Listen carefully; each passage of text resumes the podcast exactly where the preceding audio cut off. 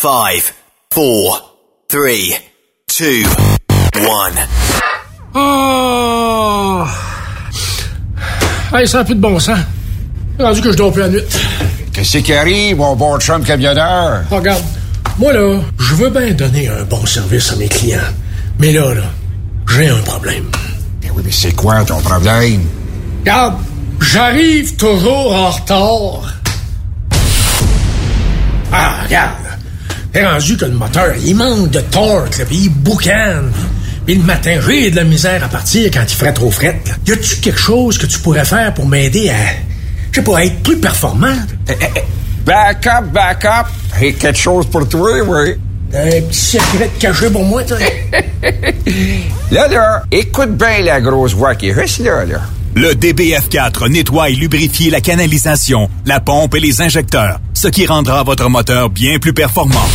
Hey! Ça, ça veut dire, là, que si je prends du, du BFF, tiens, euh, du... Du DBF4. C'est ça? Ça, ça veut dire que je vais être capable d'en faire plus. C'est formidable avec ProLab. Mais, mais ça pas trop. Hé, camionneur! Tu cherches de nouveaux défis, mais ça te tente pas de recommencer à zéro. Transport Belmar a quelque chose de nouveau et d'innovateur pour toi. Et si on reconnaissait tes expériences en hors normes et ton ancienneté chez ton employeur? On te parle de salaire et de vacances, oui, mais on te parle aussi d'une prime de reconnaissance qui pourrait aller jusqu'à 8% de plus sur ton salaire brut hebdomadaire. Ben oui, ça t'intéresse? Visite le groupe belmar.com barre camionneur. Transport Belmar, enfin, une compagnie qui reconnaît les routiers professionnels à leur vraie valeur. Vous êtes un conducteur professionnel. Vous cherchez un défi? Vous voulez joindre une équipe dynamique? Vous voulez travailler local? Canada-Canada, Canada-États-Unis. Nos camions sont basés sur la rive sud de Montréal, Bécancour, Shawinigan, Québec, Chicoutimi, Sacré-Cœur, Bécomo, Cornwall, Toronto et autres. Et surtout, bénéficiez des avantages de Transport Saint-Michel. Les fins de semaine sont libres. Meilleur taux en ville. Payé pour tout. Toilé, détoilé, chargement, déchargement, les douanes. En moyenne hebdomadaire, 2500 000 et plus. Équipement en très bonne condition. Travail à l'année. Possibilité de route attitrée. Camions récents et attitrés. Réparation personnalisée. Dépôt direct. Système de bonification à la performance. Et comme exigence, avoir un minimum de deux ans d'expérience, bon dossier de conduite et vérification du casier judiciaire à jour. Transport Saint-Michel. C'est le moment d'appeler. Contactez nos ressources humaines au 1-866-554-9903 par télécopieur 450-454-9725. Transport Saint-Michel. À vous de jouer. Tu veux interagir avec le studio? Texte-nous au 819-362-6089. 24 sur 24. Quand le limiteur de vitesse est devenu obligatoire, qui représentait les conducteurs? Hmm, personne. Aujourd'hui, l'Association des routiers professionnels du Québec, l'ARPQ, est présente partout. Notre mandat, défendre l'intérêt de nos membres sur toutes les discussions entourant le métier. Tu as des idées? Tu veux faire partie des débats? Tu veux changer les choses? Deviens membre pour 11,50 par mois ou 40 sous par jour, ce qui est moins cher qu'un café. De plus, en utilisant nos nombreux services, vos économies couvriront largement le prix d'adhésion. Que vous soyez voiturier indépendant ou conducteur, faites partie de l'association. ARPQ.org. Faites-vous entendre. XTL Transport recherche actuellement des camionneurs classe 1 basés à Varennes, payés à 100% à l'heure, jours fériés payés, temps d'attente payé, assurance collective, aucune manutention, dépôt direct à chaque semaine. Et beaucoup plus, horaire du dimanche au jeudi ou du mardi au samedi, départ entre 16h et 18h. Intéressant, non? Ne perdez pas une minute et contactez Eric au 438 820 3414 438 820 3414 ou par courriel au eric.ducharme à xtl.com. XTL Transport, faites carrière avec nous. Plusieurs camionneurs et brokers. As-tu vu la nouvelle publicité de Transwest sur le site de Truck Stop Québec? C'est payant faire du team. Euh, en effet, c'est parce que ça donne entre 340 et 375 dollars par jour par routier. Avec tous les avantages qu'ils offrent, ça représente 2000 à 2500 dollars par semaine par routier. En cliquant sur leur publicité sur Truck Stop Québec, ils nous présentent des exemples de payes concrètes de routiers, des payes en fonction des différentes destinations et même des exemples de rémunération annuelle du routier. Parle-moi de ça. Enfin, une entreprise de transport qui est assez transparente pour montrer des exemples de payes paye. Et si on travaillait les deux, là, on aurait tout un T4. Visitez de vrais exemples de paye sur groupetranswest.com. Vous préférez nous contacter par téléphone? Composez dès maintenant 1-800-361-4965, poste 284. Truck Stop Québec, la radio des camionneurs. Cette émission est réservée à un public averti. Averti de je sais pas quoi, mais on vous le redit. Truck Stop Québec. Vous écoutez TSQ Truck Stop Québec, la radio des camionneurs avec Benoît Thérien.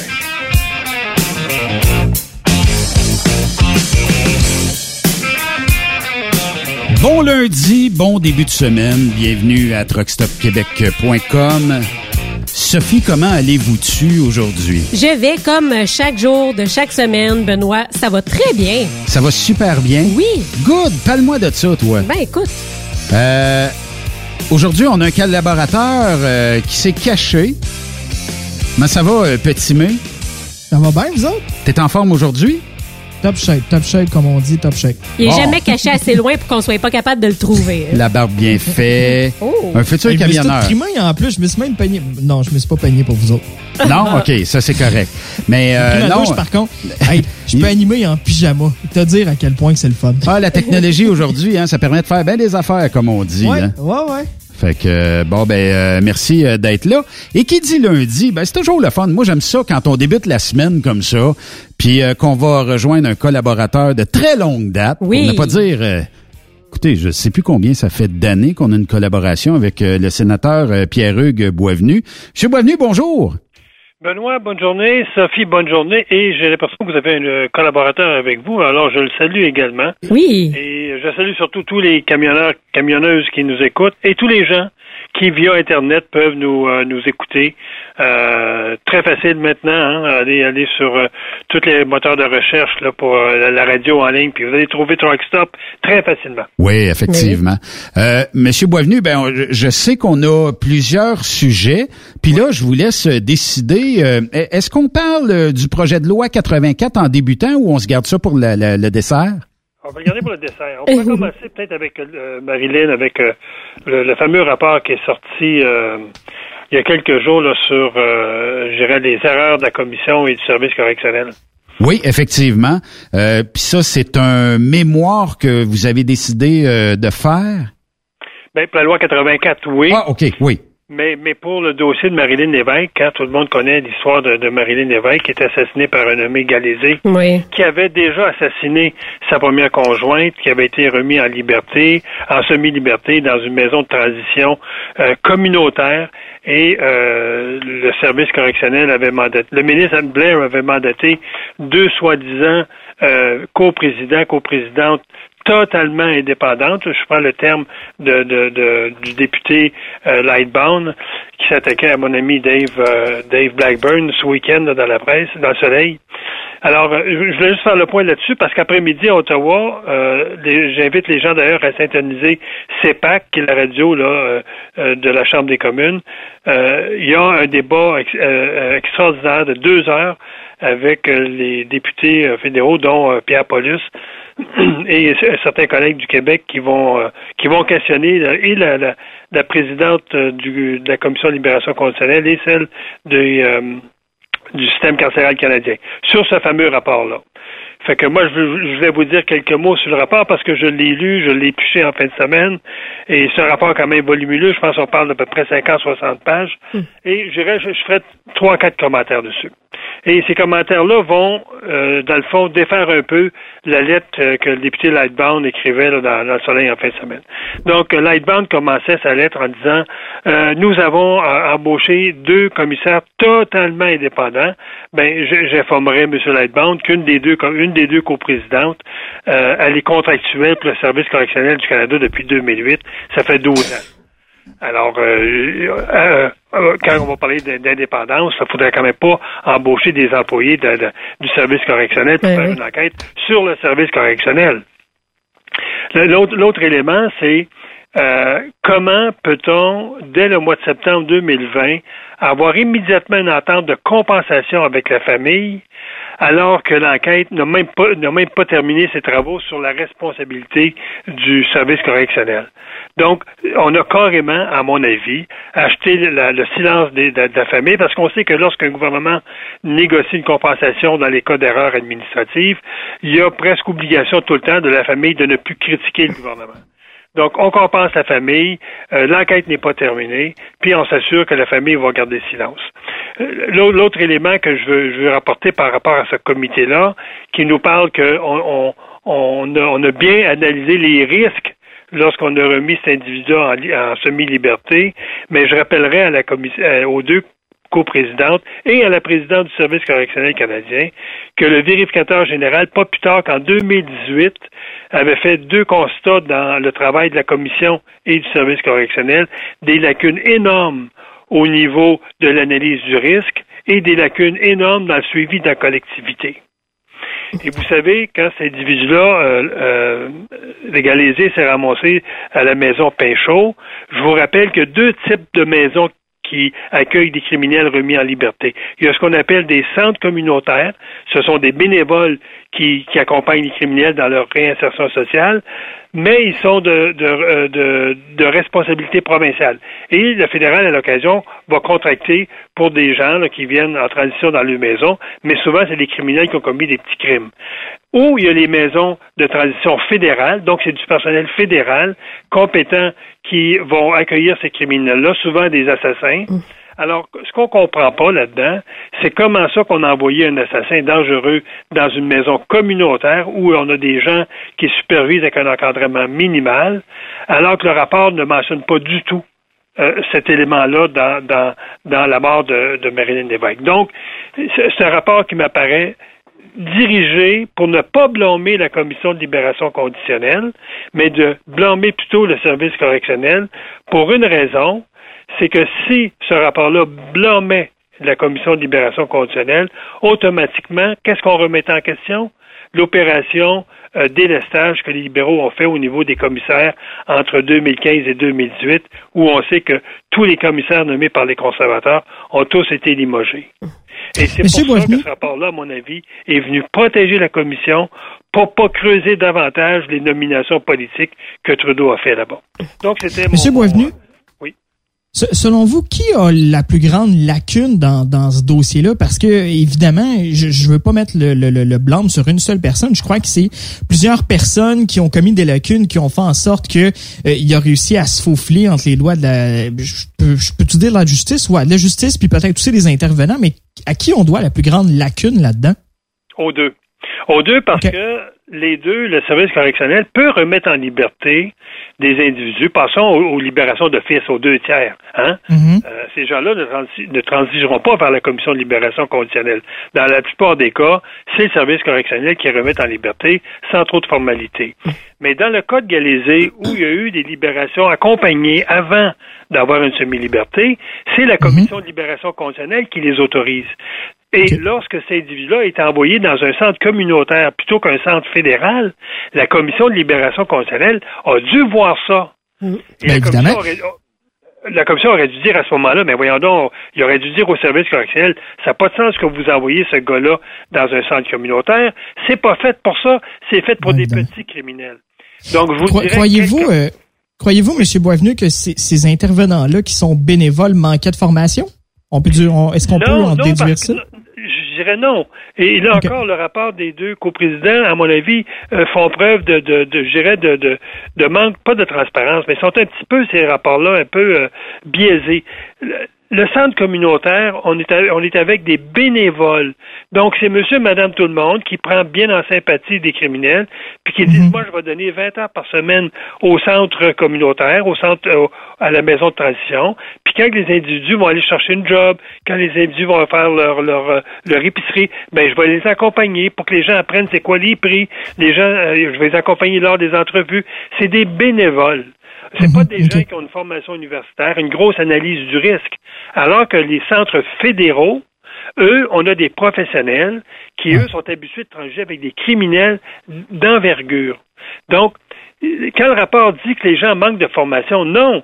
c'est qu'on a, on a envoyé ce gars-là dans un mauvais centre. C'est comme si on enverrait un assassin, un exemple, dans un pénitencier à sécurité minimale, plutôt qu'un pénitencier à sécurité médium ou maximale. Je comprends. Je comprends. Mais là, euh, Monsieur Boisvenu, là, ce rapport-là, est-ce que ça va donner quelque chose? Parce que de ce que je comprends, c'est comme si on essayait de, de pointer dans la mauvaise direction. Donc, un rapport qui, à mon avis, cause de la diversion. Et on va le savoir après-midi. Après-midi, les députés vont, vont questionner les deux, les deux présidentes, le service correctionnel puis la commission de libération, euh, euh, libération également. Ils vont être questionnés là-dessus. Et je suis convaincu que mes collègues ont épluché le rapport autant que je l'ai épluché. Et, c'est des questions comme euh, je viens de vous, ils vont poser des questions sur à peu près les mêmes éléments que je viens de vous emmener. Mm. Qu'est-ce que va donner cette, cette ce travail-là? Écoutez, jusqu'à date, ça n'a pas donné grand-chose. Mais il reste quand même que quand moi j'entends la présidente, la vice-présidente dire qu'on va mettre des, des, programmes de formation, on va mettre des analyses de risque. Oui, mais ça a été dit en 2018 par le vérificateur général. Qu'est-ce que vous avez fait depuis 2018? Mm. Une des coprésidentes dit le service, la commission de libération constitutionnelle aurait dû connaître les antécédents criminels de Galézé. Mais oui, mais vous faites quoi quand vous recevez ces gens-là chez vous? Vous, Effectivement. vous, installez dans une cellule, puis vous ne posez pas de questions sur les antécédents. C'est des questions primaires que le service correctionnel ou la commission devrait se poser lorsqu'ils reçoivent des assassins chez eux. C'est quoi ces, ces antécédents? Est-ce qu'il y a un profil de criminel vraiment, euh, je dirais, irrécupérable? C'est des questions que le système devrait se, se poser à la base ça ne demande pas un rapport pour, pour constater ces lacunes-là. Hmm. Non, c'est ça. c'est comme si on essayait de, de, de, nous divertir, de nous distraire, en effet. Euh, je pense que c'est ça. Ben oui. Monsieur le sénateur, euh, on a eu euh, des élections il n'y a pas si longtemps du côté des États-Unis. On a maintenant Joe Biden qui est devenu le président américain. Et puis, je me demandais, là, on en entend parler là, avec Keystone, le pipeline, comme on dit qu'il voudrait pas aller de l'avant avec ce projet-là. Euh, à quoi est-ce qu'on devrait s'attendre peut-être pour la suite des choses pour le Canada? D'abord, Keystone, le, président a signé le décret qui, euh, qui annule le décret signé par Trump. Donc, Keystone, au moment où on se parle, ne se réalisera pas. On parle tout près de 200 milliards en investissement. Hum. Euh, c'est énorme. C'était du pétrole qui était dirigé particulièrement vers les raffineries euh, du, Texas euh, pour raffiner du pétrole canadien.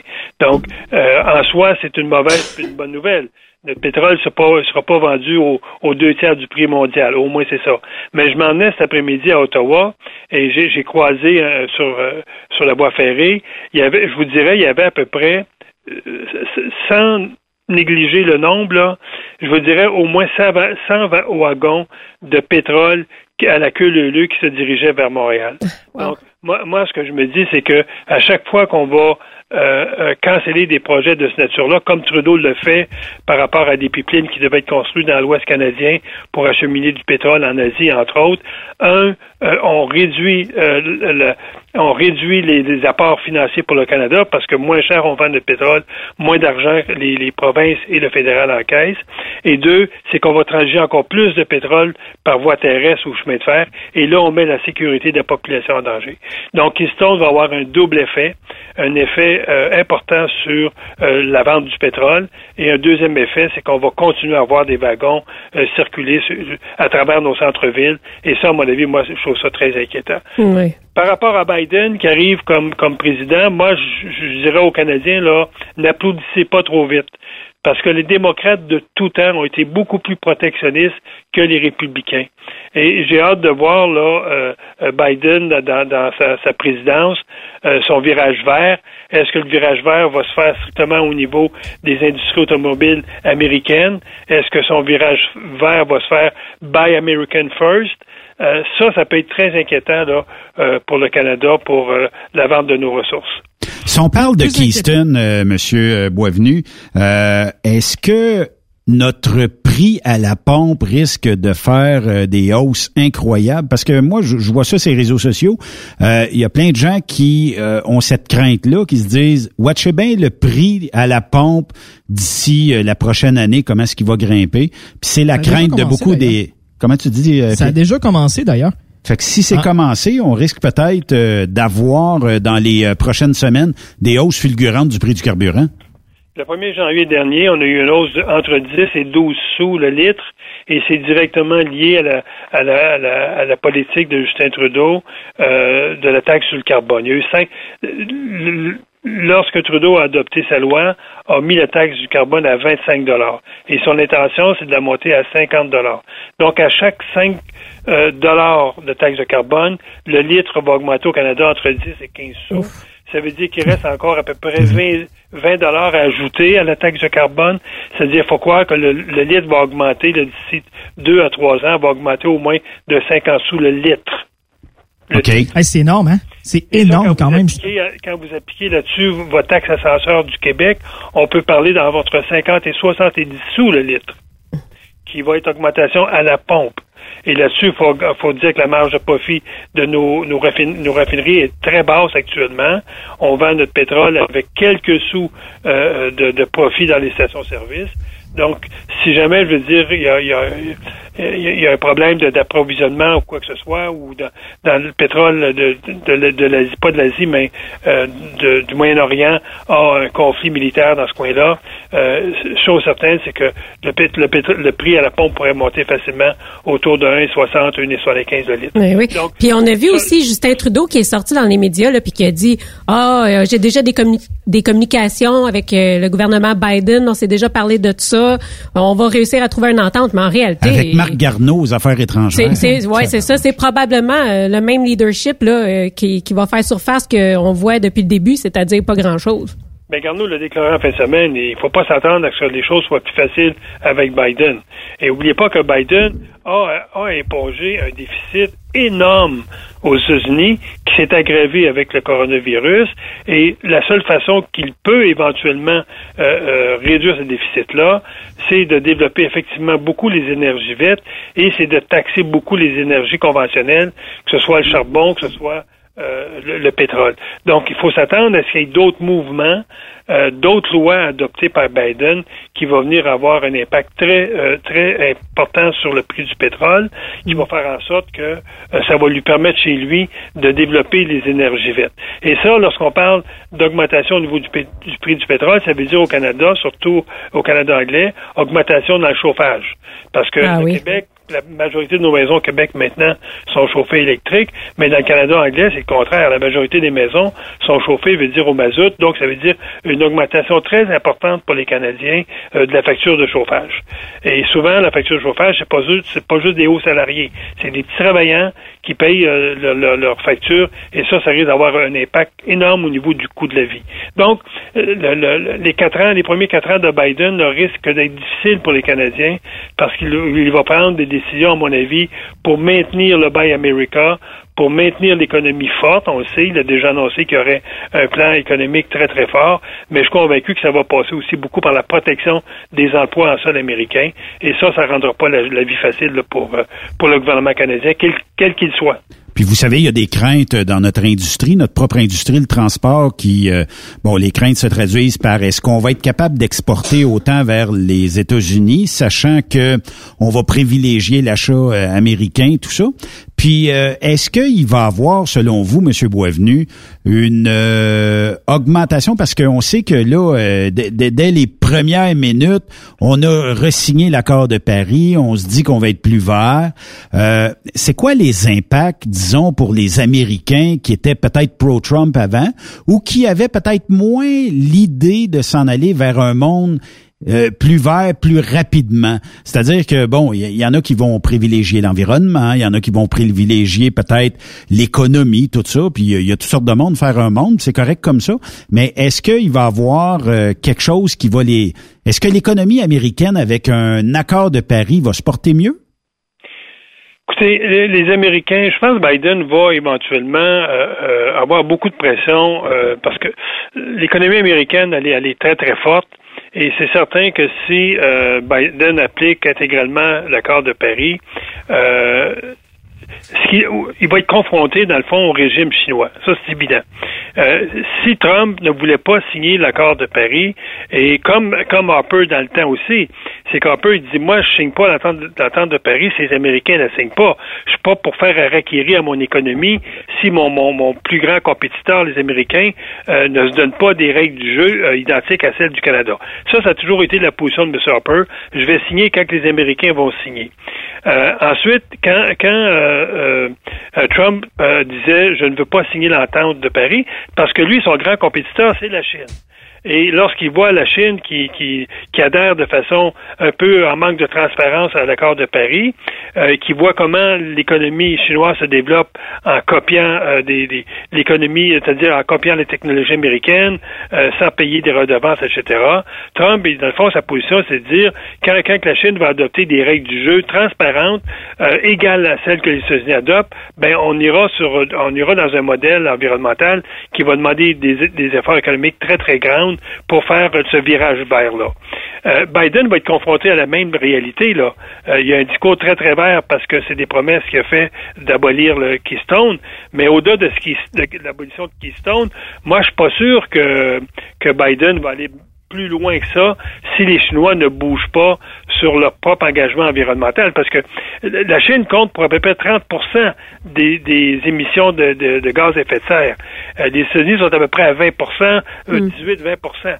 Donc, c'est certain que les États-Unis n'iront pas couper euh, la branche sur laquelle ils sont assis si les, Chinois, dans le fond, euh, euh, continuent à polluer à, tout vent et en, en, envoyant aux États-Unis euh, la, grande partie des produits qu'ils raffinent chez eux. Donc, les États-Unis vont adhérer à cette entente-là si les Chinois y adhèrent. Parce que c'est là que va se jouer la grosse game, la, la, game de, de, de, bras de fer entre la Chine et les, les États-Unis. C'est qui des deux, veut dire, va, va, va gagner sur l'autre. Et ceux qui, le pays qui sort gagnant, de la pandémie, c'est pas les États-Unis, c'est la Chine. Oui. Faut pas oublier ça, là. La Chine a augmenté son économie, ça part des marchés mondiaux, Quand on dit que la Chine était à 22% d'économie mondiale avant la pandémie, elle est maintenant à 25% Elle a presque dépassé euh, les États-Unis en termes d'importance économique. Donc, ça veut tout dire. Je suis convaincu que Biden regarde ces chiffres-là, puis doit se dire, oh, attention là, je suis peut-être pas prêt à aller tout de suite dans l'entente euh, de Paris qui va imposer à mes industries chez moi des normes très sévères, euh, des coûts d'investissement très sévères. Je pense que Biden va être bien prudent par rapport à ça. À suivre, il y a une, il y a une série qui raconte un peu ça sur Netflix. C'est euh, Designated Survivors. Jamais ça vous tente de voir ça. Vraiment très bon. Ça raconte un peu l'histoire des États-Unis. C'est super, super cool. Euh, sujet 5, euh, Monsieur Boisvenu, on parle de la reprise des travaux parlementaires cette semaine du Sénat du Canada, euh, entre autres sur l'étude du projet de loi C7 qui est l'édical, l'aide pardon médicale à mourir. on reprend ça vendredi prochain. Oui, on prend ça vendredi. Euh, tout le monde euh, a suivi ce débat-là à la Chambre des communes l'automne dernier. Euh, la Chambre des communes qui a adopté la loi C7 juste peu avant Noël, début début décembre, et le projet de loi est arrivé là au Sénat au mois de décembre. On a fait une pré-étude où on a reçu, je dirais, une, une, soixantaine de témoins, principalement des chercheurs, professeurs d'université, les collèges de médecins. Euh, des gens qui travaillent au niveau de la santé mentale, beaucoup de groupes religieux, mais euh, aucune famille dont un proche avait demandé de l'aide à mourir qui a été refusée. Donc, on a eu beaucoup plus euh, des audiences d'experts que des audiences de gens qui avaient été refusés ou des gens qui qui n'ont pas pu recevoir des services. Euh, on reprend maintenant les travaux sur le projet de loi. Hein. Au mois de décembre, c'était une pré-étude. Et là, on, fait vraiment une étude sur le projet de loi. On va réinviter à peu près les mêmes groupes. Moi, j'ai soumis au moins là, le nom de quatre ou cinq familles dont les proches n'ont pas pu recevoir de l'aide médicale à mourir, euh, dont une, mère de famille qui était dans les médias au Québec là, au mois de décembre, qui a dû aller en Suisse et que ça lui a coûté beaucoup de sous pour amener son garçon de 20 quelques années pour recevoir l'aide médicale à mourir. Donc, j'ai parlé à cette femme-là, à cette mère-là. J'ai parlé à une autre mère de famille qui, elle aussi, a été en Suisse il y a quelques années. Donc, on va recevoir, on espère recevoir des gens qui, qui ont demandé l'aide médicale à mourir pour leur enfant, mais euh, ils n'ont pas pu le recevoir parce que les critères de la loi C14, hein, qui, euh, qui va être remplacée par la loi C7, euh, n'ont pas pu recevoir cette aide-là. Mais le gros, le gros, gros débat, va se faire au niveau de l'aide médicale à mourir pour ceux qui souffrent de troubles mentaux graves, euh, apportant des souffrances intolérables et euh, par contre n'ayant pas une, un impact sur la fin de vie. Parlons aux gens qui souffrent d'Alzheimer, des gens qui souffrent euh, de, de, de toutes les maladies dégénératrices qui vous amènent dans une incapacité euh, soit cognitive ou une incapacité. Il n'y a, a plus de retour. Il n'y a plus de retour.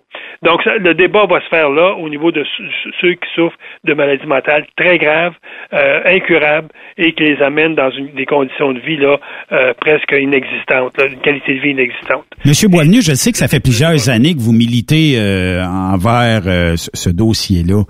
Qu'est-ce qui empêche euh, les décideurs de dire oui, on accepte, oui, euh, on passe à, ce projet de loi-là d'aide médicale à mourir. Et effectivement, si vous êtes en fin de vie, il y a un point de non-retour. Vous souffrez ou vous souffrez pas, mais vous, vous décidez, vous, vous dites à votre médecin, regardez, je, n'ai assez, j'ai assez souffert, ça me tente plus, tu sais, la plug. Euh, qu'est-ce qui empêche ça actuellement? La peur, je pense, Ben. Je pense que c'est la peur. Ben, c'est un sujet tellement controversé. Non, non c'est les groupes religieux. Euh, ah le, débat qui se fait au Sénat, celui qui s'est fait en décembre, entre autres, on, naviguait entre euh, des positions morales et des positions scientifiques. Euh, je m'explique.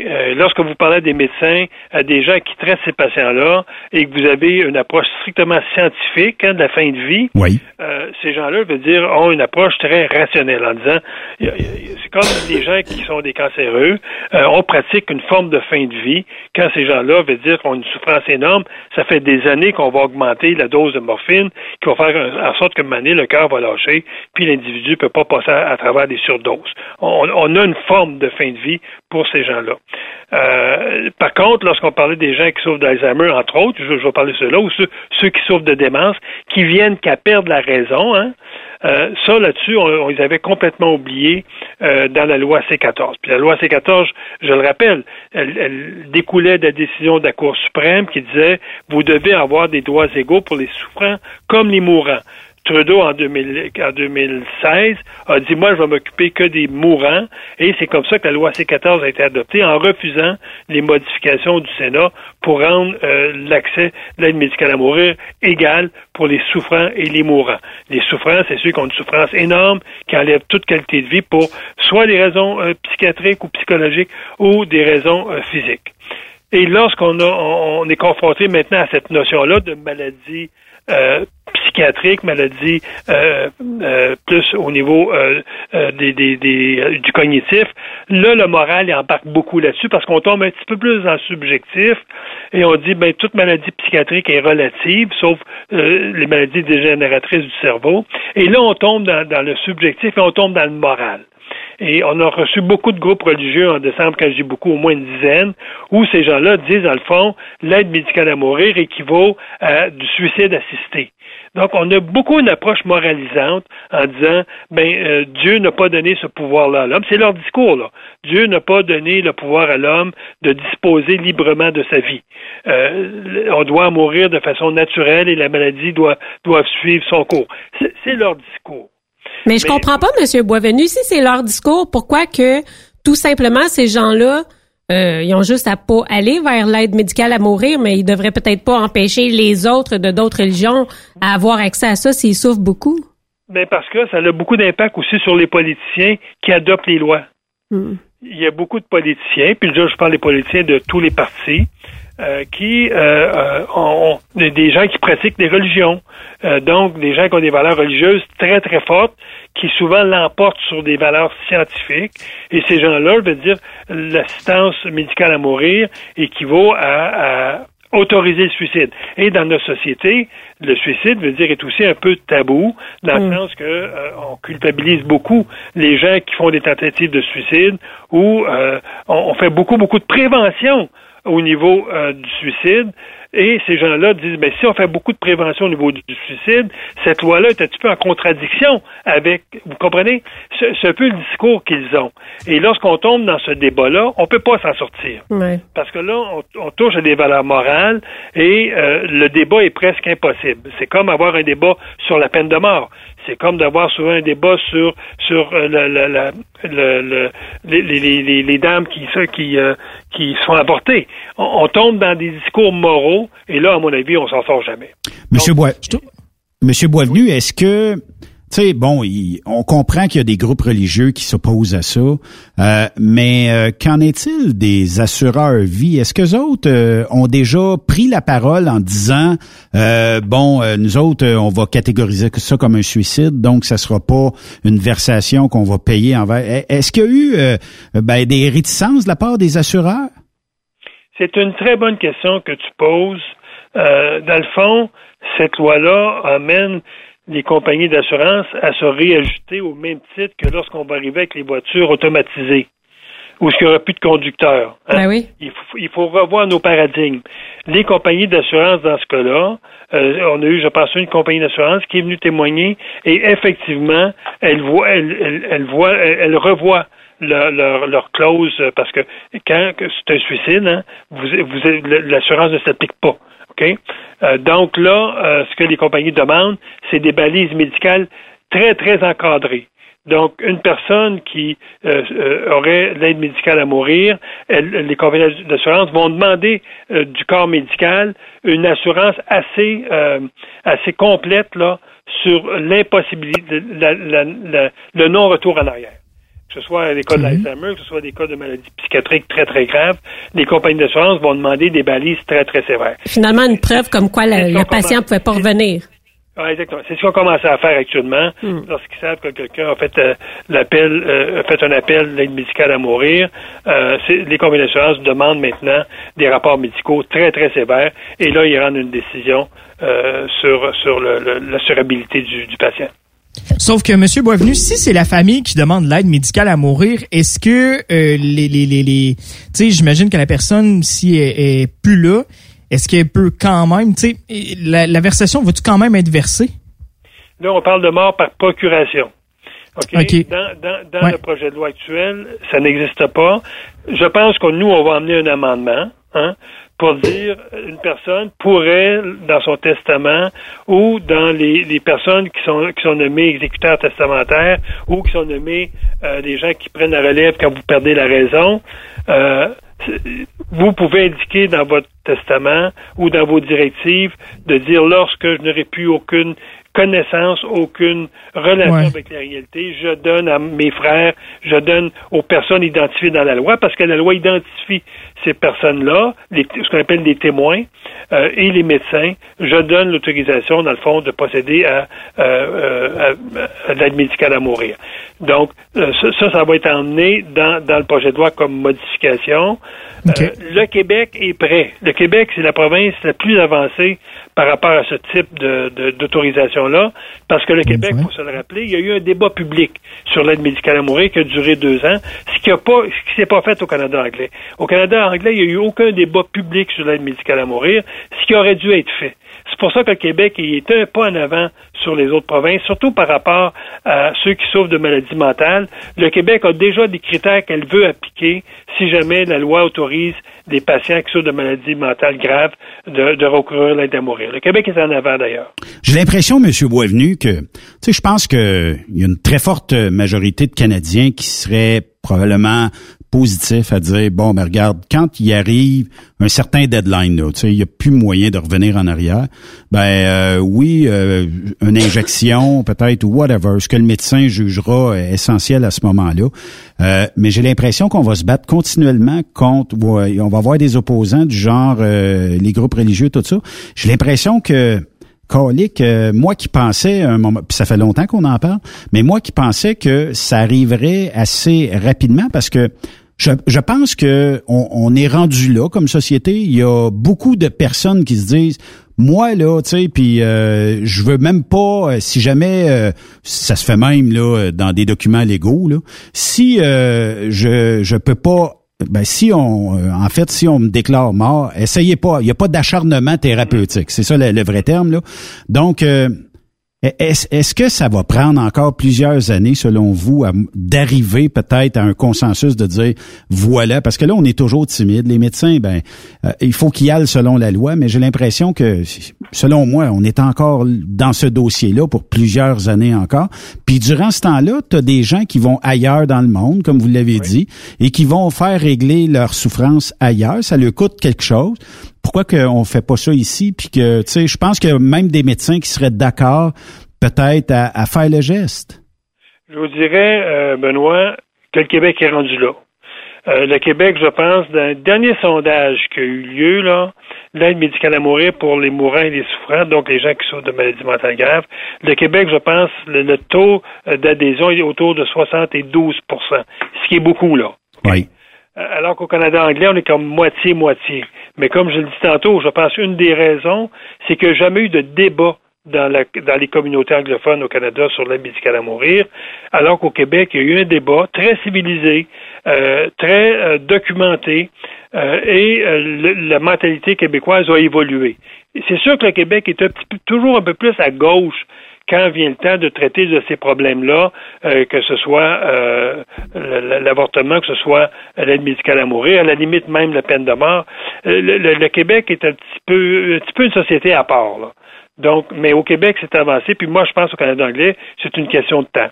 Euh, le débat se fait, la loi est adoptée. Ça se peut que les modifications qu'on propose soient refusées par Justin Trudeau. On va revoir la loi dans trois quatre ans. Et dans trois quatre ans, on va avoir fait un pas en avant. Mais je, pense que c'est quelque chose qui est dans, dans, dans les droits reconnus par la Cour suprême. Et c'est une question de temps pour que euh, les choses soient devenues une réalité pour les Canadiens. Parmi les gens là, qui souffrent de troubles mentaux graves, je ne sais pas s'il y a beaucoup de suicides ou de tentatives de suicide qui ont lieu quand, au fond, ces gens-là auraient peut-être pu bénéficier justement d'une aide médicale à mourir, mais que là, au lieu d'avoir cette aide-là, ils font ça un peu n'importe comment, ils, ils vont pas réussir naturellement, ils vont se ramasser à l'hôpital, puis ça va s'étirer, puis ça va devenir encore plus souffrant. Il me semble qu'au bout de la ligne, ça leur ferait peut-être du bien à ces gens-là, puis peut-être qu'on aurait moins de taux de suicide aussi. Sophie, tu amènes l'argument principal euh, des médecins qui sont venus témoigner, qui disaient qu'il faut ouvrir l'aide médicale à mourir pour les gens qui souffrent de troubles mentaux.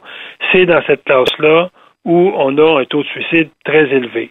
Et c'est la question que j'ai posée à un évêque, je pense, presbytérien, qui est venu témoigner en décembre euh, lorsqu'il s'objectait à, toute forme d'ouverture pour ceux qui souffrent de troubles, psychiatriques.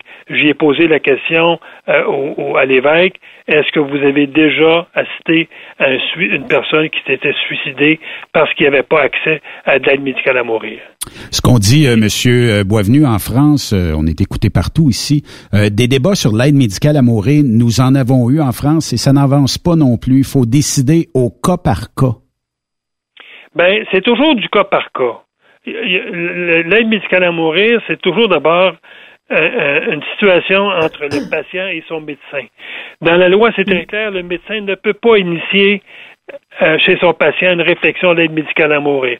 Il faut que ce soit le patient qui en parle à son médecin d'abord. Ça, c'est très, très, très clair dans la loi. On ne veut pas faire des médecins, des peddlers de l'aide médicale à mourir. Une fois que ceci étant dit, contrairement à la France, nous, ce droit-là est reconnu par une décision de la Cour suprême. Donc, il y a une adhésion sociale à l'aide médicale à mourir dans des cas, entre autres, de mort physique, de maladie physique plutôt.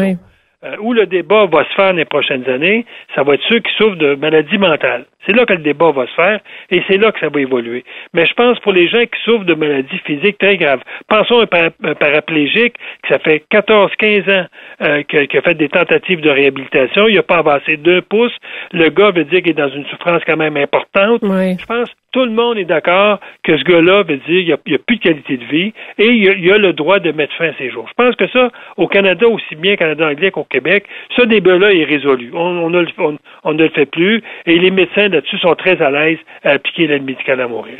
Où est-ce qu'il y a un débat? Euh, qui va être très sérieux à mon avis, puis qui va être déchirant, ça va être sur l'aide médicale à mourir pour ceux qui souffrent de troubles mentaux, parce que l'exactitude scientifique n'est pas au rendez-vous dans tous les cas. Ça évolue, la science évolue, euh, mais on connaît aussi des gens qui ont souffert de maladies psychiatriques où il y a eu des effets inverses dans le sens que la maladie a régressé. C'est ça que les médecins on, craignent aussi. Si jamais on trouve, euh, tu sais, on a, trouvé des dernièrement pour, je pense, la sclérose en plaques, où on a trouvé, je veux dire un médicament miracle qui fait en sorte qu'on peut, on peut maintenant euh, avoir une régression euh, de la maladie.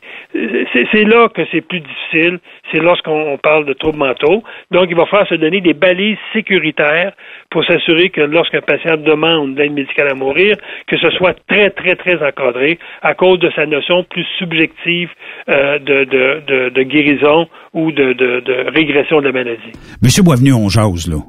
On vient de déconnecter l'antenne, on a déconnecté l'Internet, on jase, vous et moi. Mettons que je suis, euh, j'ai eu un accident. Mes chances de survie sont très, très minces. Euh, et que je suis encore conscient, puis je dis au médecin, Monsieur le médecin, pouvez-vous mettre fin à mes souffrances? Est-ce qu'il va avoir une écoute? Est-ce qu'il qu'il y a un risque de poursuite de ce médecin-là? Si ça se fait de gré à gré, là, euh, selon ce que vous avez déjà entendu des gens qui auraient peut-être demandé ça, est-ce que le médecin s'est fait poursuivre après par la famille, tout ça?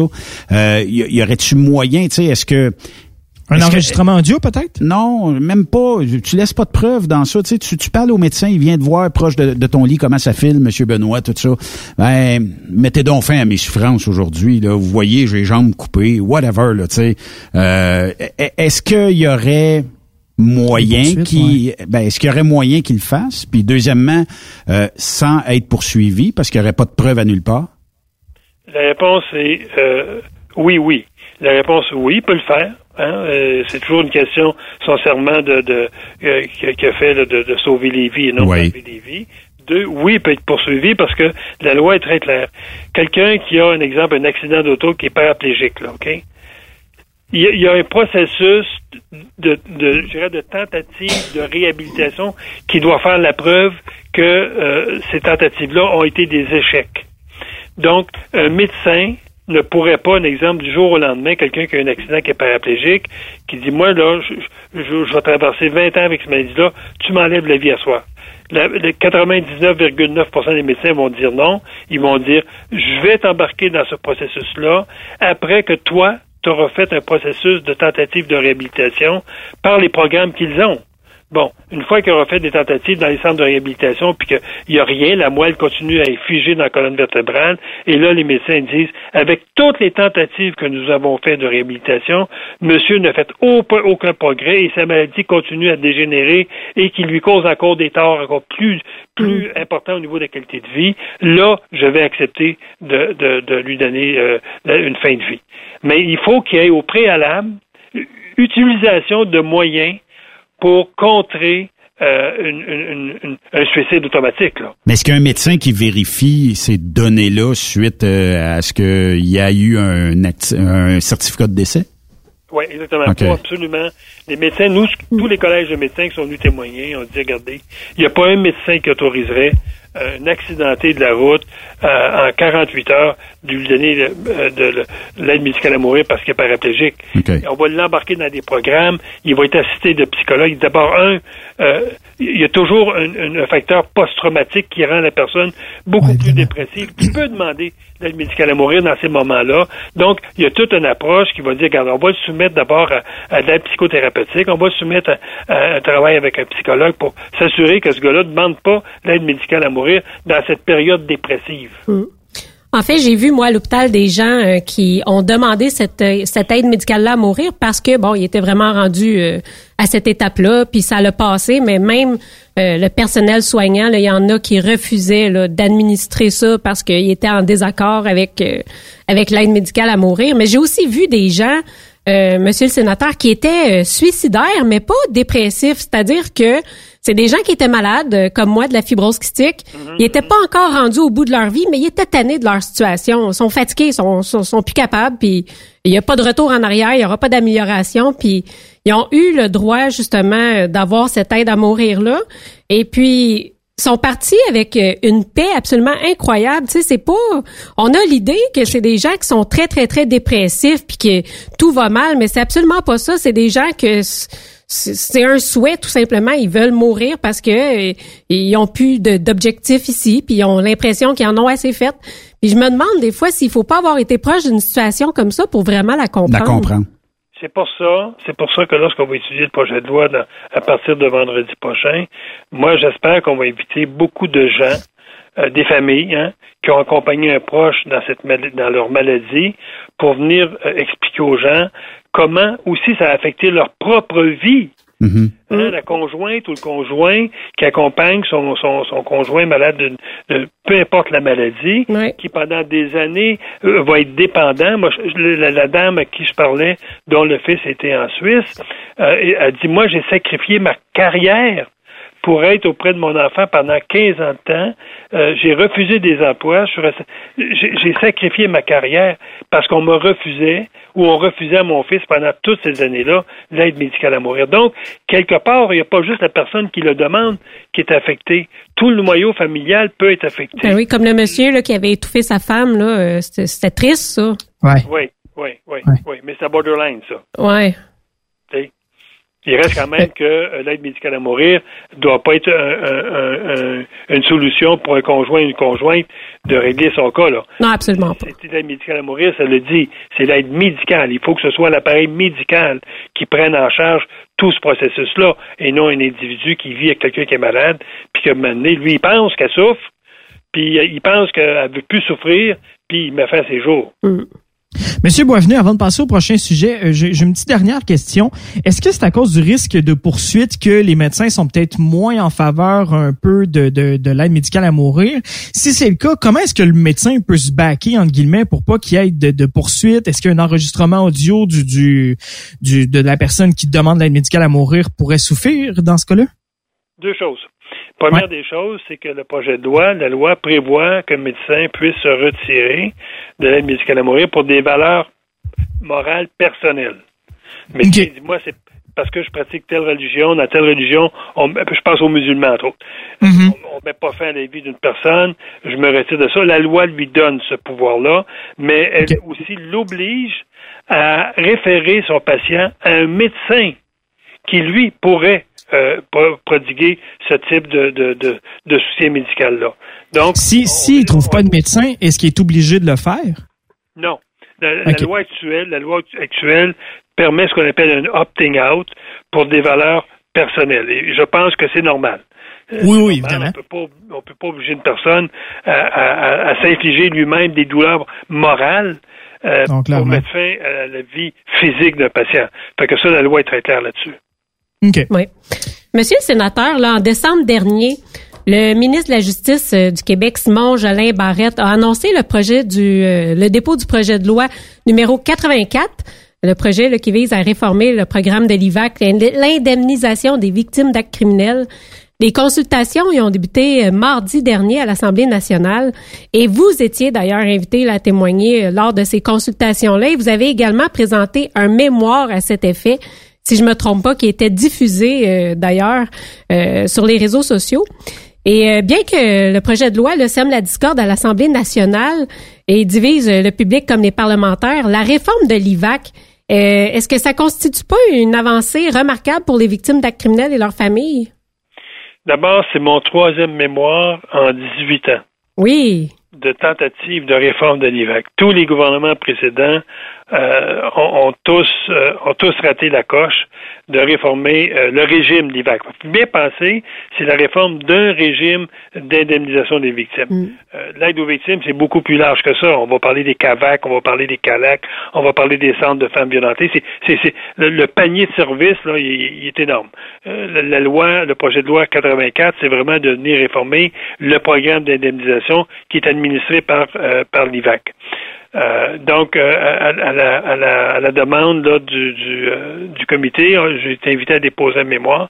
Et dans le fond, j'ai pas parlé beaucoup de la loi 84. D'autres intervenants l'ont fait beaucoup. Je pense à Maître Bellemare qui a dénoncé en long et en large la loi 84 en disant que c'était un recul énorme. Je, je, prends certaines critiques de Maître Bellemare, mais une partie que je, suis plus ou moins d'accord avec. La loi 84, elle, elle élargit effectivement le panier de services il va y avoir plus de services, et elle élargit aussi la clientèle, les victimes qui vont être admissibles à l'aide. Je pense entre autres euh, aux, victimes dont le crime est arrivé à l'extérieur du, Québec. Avant, ils ne pouvaient pas recevoir de l'aide ni euh, de l'endroit où le crime avait eu lieu, passons en Ontario, comme elle n'avait pas d'aide du Québec. Ils tombaient vraiment en deux planches. Ah Là, maintenant, une personne qui est victime d'un criminel en dehors du pays ou en dehors de la province va pouvoir être indemnisée comme si le meurtre, le crime euh, serait arrivé au Québec. On va aussi indemniser les victimes d'exploitation sexuelle. On va indemniser plus facilement les victimes de violence conjugale. Tout ça veut dire que c'était des victimes qui avaient beaucoup, beaucoup de difficultés à être aidées euh, dans le passé. On va aussi aider davantage les familles, les parents d'enfants assassinés ou euh, lorsqu'il y a un meurtre dans une famille, on va aider la cellule familiale. Donc, il y a, une ouverture. Il y a, une contrepartie à ça, c'est la fin, par contre, du régime des rentes viagères. C'est quoi une rente viagère? C'est lorsque, un exemple, vous tombiez, euh, vous avez un accident victime d'un criminel, mais vous pouvez recevoir une vie du, de l'IVAC euh, en fonction de, de, de, votre perte là, euh, de votre perte au niveau là, euh, physique ou surtout physique. Donc, c'est quand vous aviez une perte d'autonomie, vous aviez un exemple d'une indemnité X qui était déterminée en fonction de, de votre perte. Et ce régime-là de rente à vie va, va finir. On va les enligner sur les autres régimes, accident de travail, accident de route, où c'est un montant forfaitaire que vous allez recevoir en fonction de cette perte-là. Donc, moi, je me dis, en, grosso modo, je, suis relativement d'accord avec cette approche-là. Ce que j'ai dit au ministre, par contre, assurez-vous que si on met fin euh, aux, rentes viagères, qu'on on, laisse pas tomber les victimes après trois ans, ce qui est la, volonté là, du projet de loi. J'ai dit, organisez-vous pour que les indemnisations, au moins, permettent aux victimes après trois ans d'aller chercher des services, d'aller euh, se recycler, je ne sais pas quoi, mais au moins qu'elles puissent revenir sur le marché du travail. Mon mémoire portait beaucoup plus sur une réforme en profondeur de l'approche ou du regard qu'on a sur les victimes de criminels. Donc, j'ai amené quatre propositions au ministre. Un, la création d'une commission d'aide aux victimes autonome et indépendante et qu'elle soit sous la responsabilité unique du ministre de la Justice. L'IVAC relève du ministère du Travail mais l'argent que l'IVAC dépense pour les victimes relève du ministère de la Justice. Donc, c'est une incongruité bureaucratique qui a plus de raison d'être en, en, 2021 mm. et on devrait créer une commission à l'image de l'Ontario sur laquelle, laquelle siègent des représentants de groupes de victimes. Et c'est aussi cette commission-là qui étudie les, les, demandes de revision de décision et non le tribunal administratif du Québec que je trouve aberrant que les victimes doivent se présenter au tribunal lorsqu'elles sont témoins du crime euh, qui ont été victimes et elles doivent se représenter encore au tribunal lorsqu'elles contestent les décisions d'IVAC. Les victimes sont toujours en train de faire des démonstrations qu'elles sont victimes ce serait un peu différent si on aurait une commission autonome pour les victimes de criminels. L'autre élément que j'ai demandé au ministre, c'est adopter une loi qui va reconnaître euh, une charte des droits des victimes au Québec. On a la charte des droits des victimes au fédéral, mais qui s'adresse aux institutions fédérales. Les victimes au Québec n'ont pas de loi qui, reconnaît des droits aux victimes. Elles ont des services, des programmes, mais tout ça peut être arrêté, peut être bonifié sans que les victimes aient un mot à dire. Donc, moi, j'ai adopté une loi sur laquelle loi, laquelle loi va reconnaître des droits fondamentaux aux victimes. Et lorsque ces droits-là ne sont pas reconnus, les victimes peuvent s'adresser aux tribunaux comme un criminel s'adresse au tribunal quand il, pense que la Charte des droits et libertés n'est pas respectée dans son cas. L'autre élément que j'ai demandé au ministre, c'est de décentraliser l'IVAC tous les fonctionnaires de l'IVAC sont à peu près 200, sont tous dans les bureaux au centre-ville de Montréal, dans l'édifice des Jardins. Moi, ce que je dis au ministre, décentraliser, régionaliser ces services-là pour arrêter que les rapports, les communications entre les fonctionnaires et les victimes soient strictement par ligne téléphonique. Il faut qu'il y ait des rapports humains de proximité. Des rencontres entre les personnes, au moins minimalement. Là. Exactement. Et le quatrième point, ayez un guichet unique. Donc, je dis au ministre, prenez l'IVAC à Montréal et envoyez ça dans les CAVAC, les centres d'aide aux victimes, qui sont présents dans toutes les régions du Québec, qui rendent des très bons services aux victimes, des services humanisés, personnalisés, euh, qui font de, de, de, très bons accompagnements, sont ouverts 16 jours par semaine, 24 heures par jour. Moi, j'ai dit, prenez l'IVAC, envoyez ça dans les bureaux des CAVAC et euh, faites en sorte qu'on ait seulement qu'une porte où les victimes iront frapper pour avoir de l'aide. Donc, c'est les, les, propositions que j'ai faites au ministre. Et j'ai dit au ministre, là, lorsque vous adopterez ça, là, vous allez avoir vraiment réformé l'aide aux victimes au Québec. Ben, ça va être une euh, bonne histoire à suivre, ça, euh, M. Boisvenu. On souhaite de tout cœur que ça puisse euh, avancer et qu'à un moment donné, qu'il y ait des décideurs politiques, parce que ça, ça incrimine personne, ça ça met pas de pression sur l'appareil politique. on fait on fait juste peut-être débourrer l'appareil puis mettre ça dans les mains de ceux qui peuvent gérer ça assez rapidement, puis qu'on leur donne quelques sous en plus. Là, moi, je peux. Ben, je dirais, je dirais, Benoît, j'ai eu une bonne écoute une bonne écoute, un, très bon échange avec les députés, que ce soit de la CAC, que ce soit les libéraux ou le Parti québécois ou Québec solidaire, des très bons échanges. Les gens ont été euh, ouverts, euh, surtout à la commission, à la Charte des droits. Euh, les gens se demandaient beaucoup, oui, bon, on a une Charte des droits au Canada, pourquoi? Ben, j'ai dit, c'est comme vous avez une, une, Charte des droits et libertés au Canada, puis le Québec a adopté sa propre Charte des droits et libertés pour ses propres institutions. Que j'ai dit, c'est à peu près la même chose. Mais, mais moi, je pense que ça va avancer. Moi, j'ai bien confiance dans le ministre euh, Jolin Barrette. Oui. Euh, bien confiance. Je pense que c'est quelqu'un qui est très ouvert aux victimes, très sympathique, très très très empathique aux victimes. Et euh, je suis convaincu qu'on va, euh, le ministre et moi, on va se reparler là euh, sur ces dossiers-là. En 20 secondes, M. Boisvenu. Madame Payette, elle va, elle va coûter cher, hein? Moi, ce que je dirais, là, Mme Payette, oui, elle va coûter cher en retraite, mais elle va coûter cher en compte de dépenses aussi parce que elle, elle, part avec son compte de dépenses. Euh, mais, mais tout ça, euh, Benoît, euh, Sophie, aurait pu être évité si Justin Trudeau euh, plutôt que de, d'avoir nommé euh, cette, cette dame-là strictement pour redorer son image, euh, aurait fait un peu de recherche sur son passé. on sait que c'est une femme qui avait déjà été condamnée aux États-Unis pour conduite là, qui a causé la mort d'une personne. elle aurait apparemment des antécédents de violence conjugale. Euh, il y avait des antécédents au niveau de son travail lorsqu'il était à Montréal, au niveau de l'Institut là, euh, aéronautique, où il y a eu des plaintes, et, euh, beaucoup de plaintes sur son attitude. Là. c'est une bonne personne, voyons, M. Oui. Boisvenu. C'est une amie. C'est une amie du pouvoir. Elle était, bonne sa lune. Donc, ce que ça dit, ça remet en question le jugement de Justin Trudeau. Oui, tout à fait. Tout simplement. Monsieur Boisvenu, je, je, pense que c'est là que ça lui fait le plus mal, et c'est ce que les médias ont sorti le plus souvent. Justin Trudeau a manqué de jugement et a fait preuve de partisanerie, contrairement à M. Hopper, mm. lorsqu'il nommait un gouverneur général, il avait formé un, un comité autonome, indépendant, qui lui suggérait des noms, et c'est ce comité-là, et c'est ces noms-là choisi par des gens externes aux politiques qui allaient chercher euh, euh, une personne. Pensons à M. Johnson qui était nommé, qui est l'ancien recteur de l'Université de Toronto. Écoutez, il a fait un règne de, cinq ans, euh, qui était un gouverneur général, à mon avis, exemplaire, alors que, que, les libéraux ont été pris avec et Madame l'ancienne l'ancienne gouverneur général et la présente qui n'a pas été là beaucoup beaucoup. on les a, on les a les postes de gouverneur général, les GG, hein, euh, on les a. Hey, Monsieur Boisvenu, bonne semaine à vous, puis euh, ben on souhaite qu'il y ait des dossiers qui, un moment donné, euh, j'ai hâte que vous arriviez pour vous dire, bon, l'aide médicale à mourir, on a fait un pas de géant en avant, tant mieux, puis aussi qu'on aide encore plus les victimes au Québec, ça va être un pas de géant de plus. Bonne semaine à vous bonne semaine, puis on invite les gens à suivre sur page Facebook, Sénateur Boisvenu. Ils peuvent faire des commentaires n'importe quand et je réponds à tous les commentaires. Good! Effectivement, ça c'est vrai. Merci, M. Boisvenu. Bonne journée, bonne semaine. Puis si vous avez des questions là, sur la page du sénateur Pierre-Hugues Boisvenu, allez les poser. C'est le fun, on peut jaser avec lui. C'est correct, donnez-y le temps. Des fois, s'il si, euh, y a des occupations, quelque chose, donnez-y quelques heures. Mais euh, effectivement, il répond à tous les euh, commentaires.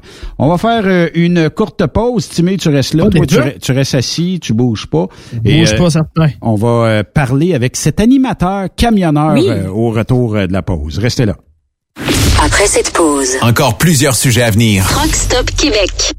Hey Ben, tu le sais, on parle souvent de recrutement sur Truckstop Québec, mais on oublie souvent de parler de la rétention. Et pour la rétention, c'est important d'avoir pour nos chauffeurs des bons outils de travail qui sont bien entretenus. Ça coûte cher euh, d'avoir euh, des équipements Non, en effet, puis ben pourquoi ne pas vous retourner vers des professionnels en la matière? Et c'est ProLab. Chez ProLab, ils sont engagés à vous offrir ce qui se fait de mieux en lubrification, graisse, produits de performance pour la carburation et le nettoyage de vos injecteurs, puis encore bien plus que ça.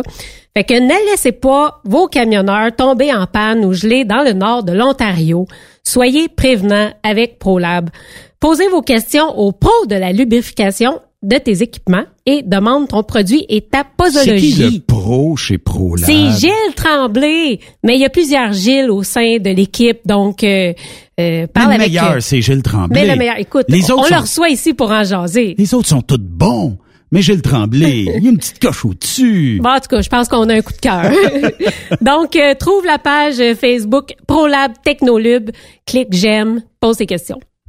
Hey camionneur, tu cherches de nouveaux défis, mais ça te tente pas de recommencer à zéro. Transport Belmar a quelque chose de nouveau et d'innovateur pour toi. Et si on reconnaissait tes expériences en hors normes et ton ancienneté chez ton employeur? On te parle de salaire et de vacances, oui, mais on te parle aussi d'une prime de reconnaissance qui pourrait aller jusqu'à 8% de plus sur ton salaire brut hebdomadaire. Ben oui, ça t'intéresse? Visite le groupe belmar.com barre oblique camionneur. Transport Belmar, enfin, une compagnie qui reconnaît les routiers professionnels à leur vraie valeur. Durant cette période de la COVID-19, Affacturage ID désire soutenir et dire merci aux camionneurs et entreprises de transport. Nous savons que pour vous, l'important, c'est d'aider et de livrer la marchandise. Mais la facturation devient un stress.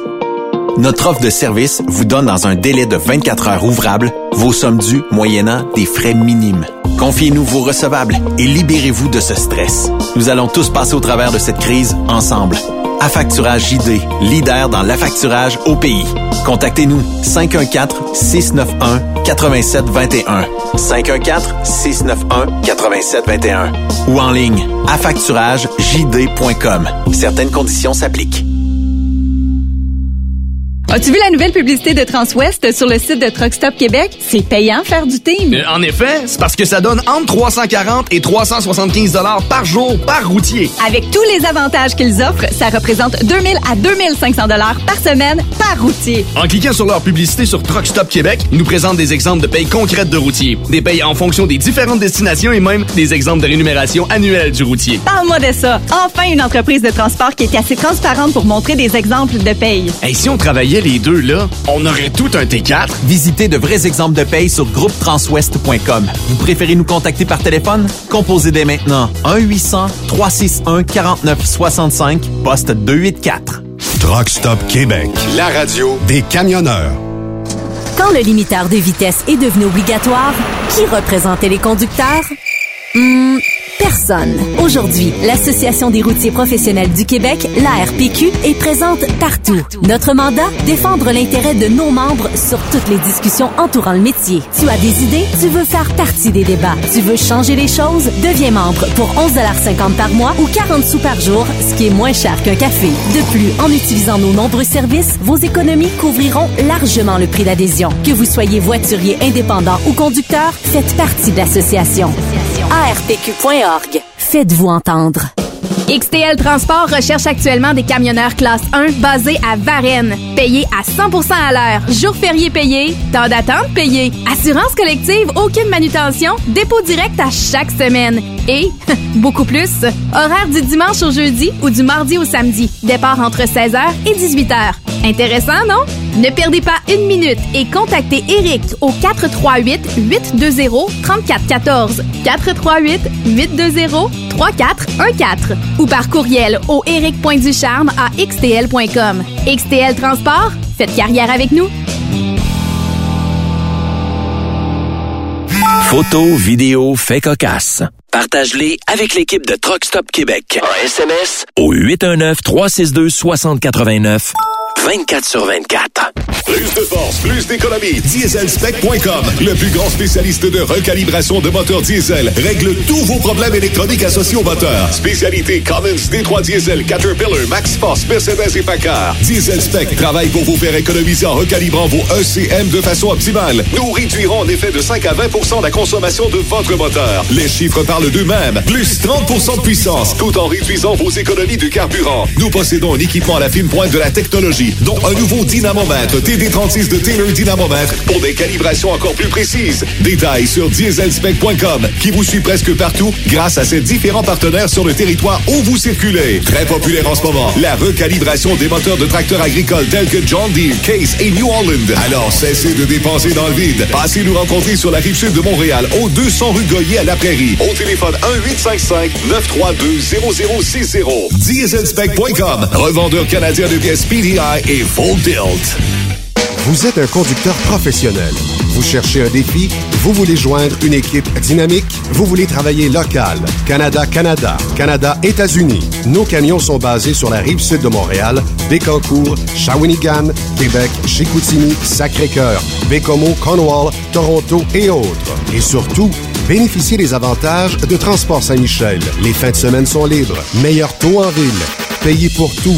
Toilé, détoilé, chargement, déchargement, les douanes. En moyenne hebdomadaire, 2500 000 et plus. Équipement en très bonne condition. Travail à l'année. Possibilité de route attitrée.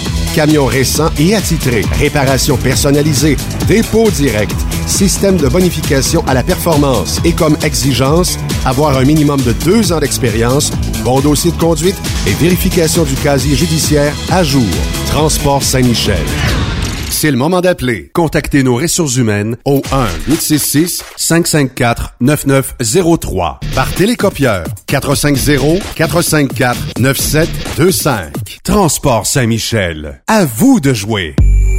Quand il est question d'assurance, pensez à Burroughs Courtier d'assurance. Faites équipe avec Burroughs Courtier d'assurance pour avoir accès aux programmes spécifiquement conçus pour vous, les camionneurs. Appelez-nous pour une soumission rapide et gratuite au 1-800-839-7757 ou visitez-nous en ligne au burrows.ca. Burrows Courtier d'assurance, notre engagement vous suit. TSQ, la radio des camionneurs. C'est Rockstop Québec. Benoît Thérien. Vous écoutez le meilleur du transport. Truck Stop Québec. J'ai une question pour toi, euh, mon ami Kevin. Présent. Euh, T'es toujours animateur, toi, euh, dans une station euh, de Louisville, c'est ça? Je fais plus, non, je, je n'aime plus, honnêtement. Tu n'aimes plus, euh, tu fais Non. Tout, tout ce qui est technique, hein? Ouais, les techniques et production. C'est en masse qui veut. C'est en masse, c'est en masse. Sophie, toi, euh, t'es aussi euh, quelqu'un qui est issu du transport, qui a Ben euh, troqué les clés de camion pour un micro de radio. Ben, c'est tout à fait ça. Euh, je, je suis la même chose. euh, on a tous eu la même euh, maladie d'envie de partir d'un camion euh, et euh, prendre un micro. Mais notre prochain invité, lui, c'est tout le contraire. Il a lâché le micro pour euh, aller euh, camionneur. Il est déjà au bout du fil. Frédéric Bisson, salut. Bonjour, ça va bien? Oui, ça va bien, Frédéric. Veux-tu bien me dire que c'est qui t'a pris de lâcher le micro pour aller sur un truck? Mais je te comprends tellement, là. Non, Ben, écoute, je- d'abord, je le sais pas parce que je vais avoir ma classe 1 vendredi, en principe, si tout va bien. OK. Après ça, je vais pouvoir vous dire si vraiment, là, c'est extraordinaire. Mais à date, le cours que je suis, j'adore ça. Puis, j'ai 45 ans. Moi, j'ai commencé à faire de la radio, euh, j'avais 11 ans. Ça fait une trentaine d'années. J'ai- J'ai j'ai un peu fait le tour, comprenez-vous? La météo, les tempêtes de neige, le premier bébé de l'année, Pâques, l'Halloween, ça fait 30 ans que je répète les mêmes sujets. Fait que, fait que j'avais fait le tour. C'est c'est- c'est ça la réponse. En tout cas, clairement, tu vas vivre des nouvelles aventures. Et puis même le- le- même à l'école, là, la formation que tu suis, j'imagine ça doit déjà être une aventure pour toi. Comment ça se passe? Ah mon Dieu, que c'est le fun. C'est euh, sérieusement là, c'est c'est assez extraordinaire. Je me suis dit au début, moi je suis avec le CFTR, là, comme comme bien du monde. Donc c'est sûr que ça ne coûte pas cher. C'est le gouvernement du Québec qui paye. Fait que je me suis dit, bon, j'ai perdu ma job à cause de la COVID. J'ai droit à de l'assurance chômage pour quelques mois. Euh, je vais l'essayer. Tu sais, je vais aller voir, puis je vais être fixé assez rapidement, au bout de deux, trois semaines, si j'aime ça. Et euh, sérieusement, je m'attendais tellement pas à aimer ça tant que ça. Quoique ce matin, si vous aviez été dans le camion avec moi, vous auriez pas cru que je suis capable de devenir camionneur un jour. C'était pas une belle journée, mais j'adore ça. Tu, sais, tu te lèves le matin, je le sais que je m'en vais à l'école, je m'en vais conduire. Euh, j'ai retrouvé ce bonheur-là que j'avais plus là, euh, en faisant de la radio. Ouais, les, les, mauvaises journées, là, c'est, c'est, c'est normal, il va tout le temps en avoir, mais on passe par-dessus assez vite, là, inquiète-toi pas. Ah mon Dieu, je me le souhaite tellement parce que comme je vous disais tantôt, mon examen de la SAG, la classe 1, c'est vendredi. Puis mon prof, à matin, il dit Ouais, euh, c'est ça, on va se repratiquer mercredi. ça va bien aller. Mais Frédéric, là, e, explique-moi parce que bon, je, je comprends que tu as couvert à peu près tous les euh, aspects de la radio. Euh, oui. Il était où le déclic de dire je vais être un camionneur? Est-ce qu'il y avait des gens dans ton entourage qui t'ont vendu le métier? Est-ce que tu voyais peut-être des séries télévisées où tu dis moi j'aimerais ça chauffer un camion ou j'aimerais euh, parcourir l'Amérique du Nord ou j'aimerais faire du local, je sais pas. il était où ce déclic-là? assez particulier parce qu'effectivement, dans mon entourage, il n'y en a pas des camionneurs, quoique mon père, qui était euh, prof d'école, mon père a sa classe 1 et quand l'école partait en voyage, ben c'est lui qui conduisait les autobus puis tout ça, mais ça m'a jamais euh, allumé à ce moment-là. C'est vraiment là, je me suis dit, ok, t'es tanné de faire de la radio. Euh, voici ce que t'aimes dans la vie. T'aimes ça travailler pas mal tout seul. T'aimes ça faire de la route. Là. Moi, j'ai fait des road trips à chaque année euh, en Louisiane, en Californie. Euh, t'aimes ça voyager. J'ai été guide touristique. Euh, t'aimes ça aussi partir longtemps. Puis t'aimes ça lire, écouter de la radio, écouter de la musique, écouter de la TV. Qu'est-ce que tu peux faire qui ressemble à ça et que tu vas être bien payé? Et puis là, ben, j'ai vu qu'à côté de ma petite maison, mon chalet dans le bois où j'habite, il y avait le CFTR. Alors, j'ai mis ça ensemble sans vraiment, là, tu sais, je suis pas venu au monde avec une passion pour ça, mais ça a fait un déclic. Puis ma mhm. mère, un matin, m'a dit, hey, tu devrais être camionneur. J'ai dit, ben, c'est quoi, man? Je me suis inscrit. ce, qui est le fun là-dedans, ce qui est le fun là-dedans, Fred, c'est que tu vas pouvoir euh, autant juger les animateurs radio que comme tu. Écoute, je ne sais pas si vous avez déjà conduit aux États-Unis, mais tu sais, j'ai fait plusieurs road trips, puis quand tu descends là, ce qu'on appelle la Bible Belt, là, c'est, incroyable. Il y a des lignes ouvertes où les gens s'obstinent sur le démon, sur Dieu. écoute, ça n'a pas d'allure. J'ai déjà hâte d'aller écouter ça puis de, de, de à la radio. Mais les, les États-Unis, t'as, as, pris le meilleur côté euh, du métier. Les États-Unis, c'est tellement le fun et vaste à découvrir. On dirait que chaque semaine ou chaque deux semaines, ça dépend des runs que tu feras, va être euh, un nouveau défi puis mm. une nouvelle découverte pour toi. Là. Que ce soit des, des nouveaux ben paysages, que ce soit même des endroits où tu jamais pensé ou rêvé d'aller. Tu vas te retrouver ou des fois, tu sais, ne serait-ce qu'il y en a qui, qui vont peut-être trouver ça plate quand c'est des layovers ou d'avoir à passer plusieurs heures en attente parce que le chargement n'a pas été prêt ou il est arrivé une erreur dans la ligne de montage, tout ça. Mais euh, là, quand tu peux te louer un auto puis partir un petit peu à, la recherche de, de quelque chose autour de, la ville où ce que tu es, c'est formidable. C'est ça la beauté du transport. Mais, mais euh, ce que, ce que, ce que tu dis, c'est exactement ça, en fait c'est que quand, comme moi, je suis rendu à 45 ans, avec la COVID, j'avais quelques mois de chômage devant moi. Qui, dans la vie, a le luxe de se dire, hey, qu'est-ce que ça me tente de faire? Fait que là, camionneur, mais de dire en plus, tu vas être camionneur, mais comment? OK, tu vas être États-Unis, jamais faire la même route, tu vas amener ton chat avec toi, puis tout ça. parfait, une fois que tu sais ça, là, je me suis mis à magasiner les compagnies et j'ai trouvé, donc la compagnie qui m'offre exactement ça, je, pars avec jamais la même route, euh, Léo veut payer, je sais jamais euh, quand je vais arriver à une première destination, je m'en vais où après? Donc, je vais être un mois, un mois et demi sur la route. Euh, donc, tu sais, je l'ai vraiment magasiné. Puis c'est ça que je trouve cool, c'est qu'il y a tellement de demandes dans ce métier-là. que quand j'ai contacté tout le monde pour faire mes stages, écoute, tout le monde essaye de te séduire un moment donné. Fait que, tu sais, on a comme le choix en ce moment, puis c'est vraiment stimulant, ça. Fait que j'ai hâte pour ça, tu sais.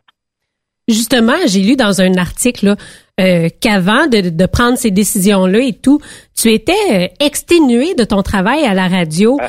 Euh, comment ça se passait à la radio, puis de quelle façon tu vois ça, le métier de camionneur? Parce que je vais te dire que les premiers voyages, là, c'est pas toujours facile. On va avoir le droit de sacrer aussi. Ah oui, on se décourage, puis on se demande si on est ah, fait pour ça, jusqu'à temps que finalement, euh, là, on réalise qu'on pogne la piqûre puis on n'est plus capable d'arrêter. Là. Mais Ben, ouais. comment tu vois tout ça par rapport à ce que tu viens de traverser euh, dans, dans ta carrière? Ben moi, je considère que la radio, ça demeure le plus beau métier du monde. Puis d'ailleurs, Je suis dans d'accord. mon camion, je- bon, ben voilà. Je pars avec un, un kit d'enregistrement. Tu sais, dans le fond, je vais continuer de faire des blogs, de la radio, peut-être des petites vidéos, tout ça, mais ce sera pas à radio, ce sera pas à TV, ça va être sur Facebook, sur YouTube. Mais moi, j'étais épuisé parce que je, ça faisait 15 ans que je faisais l'émission du matin. Et l'émission du matin, tu commences en ondes à 5 heures maintenant. Fait que t'es debout à 2h30 du matin. Euh, à la fin de la journée, j'avais plus pas d'énergie pour faire ça. Fait que quand je dis au monde que je vais mieux dormir en camion, ils disent wow, wow, minute, là, t'es ben j'ai dit c'est correct de se lever à 4 heures du matin, 5 heures du matin, mais pas à 2 heures du matin. Tu sais. Fait que pour moi, je je m'en vais, euh, c'est ça, je m'en vais pas me reposer là, parce que je le vois bien à l'école, là, comme une journée comme aujourd'hui, quand ça va pas bien. Là, t'as envie de lâcher, mais il y a une chose que j'ai appris, quand tu fais de la radio en direct, à partir du moment où ça va mal puis que tu te mets à paniquer, les choses sont pires. Fait que tu vois, aujourd'hui, j'étais à Mont-Laurier, j'ai, j'ai, j'ai comme stallé le camion à, à la grosse intersection de Mont-Laurier à l'hôpital, mais là, j'ai eu le réflexe de pas paniquer. Je me suis dit, ben, Colin, le camion t'a arrêté, faut que tu le repartes, fait que calme-toi, repars, puis j'ai cette habilité-là. Ça fait que ça, ça, je suis bien content de l'avoir. T'avais pas le stress ou euh, Non, tout ça, ben là. non. Non, ça- je pense c'est une. Je pense c'est une des bonnes qualités d'être camionneur, c'est euh, de pas être stressé euh, partout où tu vas aller, puis de pas avoir. euh, ben, c'est sûr que ça va arriver, puis c'est sûr que tu vas étouffer d'une côte, puis c'est sûr que c'est des affaires qui vont arriver. Mais on rend, on remet ça sur le neutre, on rembraye, puis on repart, puis c'est c'est aussi simple que ça. Puis Ben. si ça crie en arrière, ben qu'est-ce que tu veux que je te dise? Tu peux garder son Ben, sang-froid, ben, finalement. Il y a, y a du monde pire que ça. Jason, lui, arrière, Jason, lui, euh, c'est un ancien animateur pour tes. Qu'est-ce que t'as dit, euh, Ouais, Timmy? ok. Je disais que Jason, lui, a réussi à étouffer un truck, un truck automatique. Fait que, tu sais, ça, c'est même. Il y a pire, il y a oui, il y a pire. On va vous le dire tout de suite, effectivement. Mais, mais en même temps, je veux pas que ce soit une job plate, je veux pas que ce soit une job de pépère. Fait que pour ma première job de, de, de camionneur, j'ai choisi de faire du longue distance États-Unis en flatbed. En flatbed. Le monde me Oh. regarde en disant, mon Dieu, que t'es inconscient dans la vie. Mais je veux pas, je veux être actif, tu sais. Je veux, je veux sortir du camion, je veux bouger, je veux en apprendre plus que moins. Fait que je vais commencer avec ça, on verra, euh, on verra si c'est fait pour moi, là, parce que ça a l'air que c'est pas pour tout le monde, mais je commence en flatbed. Euh, Est-ce que tu as déjà des entreprises euh, que tu vas approcher ou que tu as approché pour le stage? Oui. J'ai déjà, j'ai déjà un stage, puis peut-être même une job. Euh, je, je, je, peux, je sais pas si je peux les nommer, mais Ben oui, ben oui. Facebook. Euh, je m'en vais chez euh, CH Express à Saint-Jean-Richelieu, euh, sur la rive sud de Montréal. Très bonne compagnie. Ah, ben tant mieux. Puis ils payent à l'heure. Pour moi, c'est important, ça. Parce que je me vois mal gagner 10 piastres en passant 4 heures en traversant Atlanta, tu comprends? Donc, je voulais commencer à être payé à l'heure. Donc, c'est pour ça que j'ai choisi euh, cette compagnie-là. Puis en même temps, euh, sont les précurseurs dans le payage euh, à l'heure. Oui. Puis euh, ils ont euh, mis tout de suite la barre très haute, ce qui fait qu'il y avait bien des gens dans l'industrie qui disaient Hein, ils, ils payent le chauffeur à l'heure. Non, ils pourront pas survivre tout ça. Puis aujourd'hui, euh, me dire, euh, tu les regardes aller, puis euh, le monde adore travailler là, premièrement. Puis deuxièmement, ben Ça a été un modèle pour l'industrie aussi dans, Ben dans oui. cette nouvelle façon de faire. ça a sorti comme ça.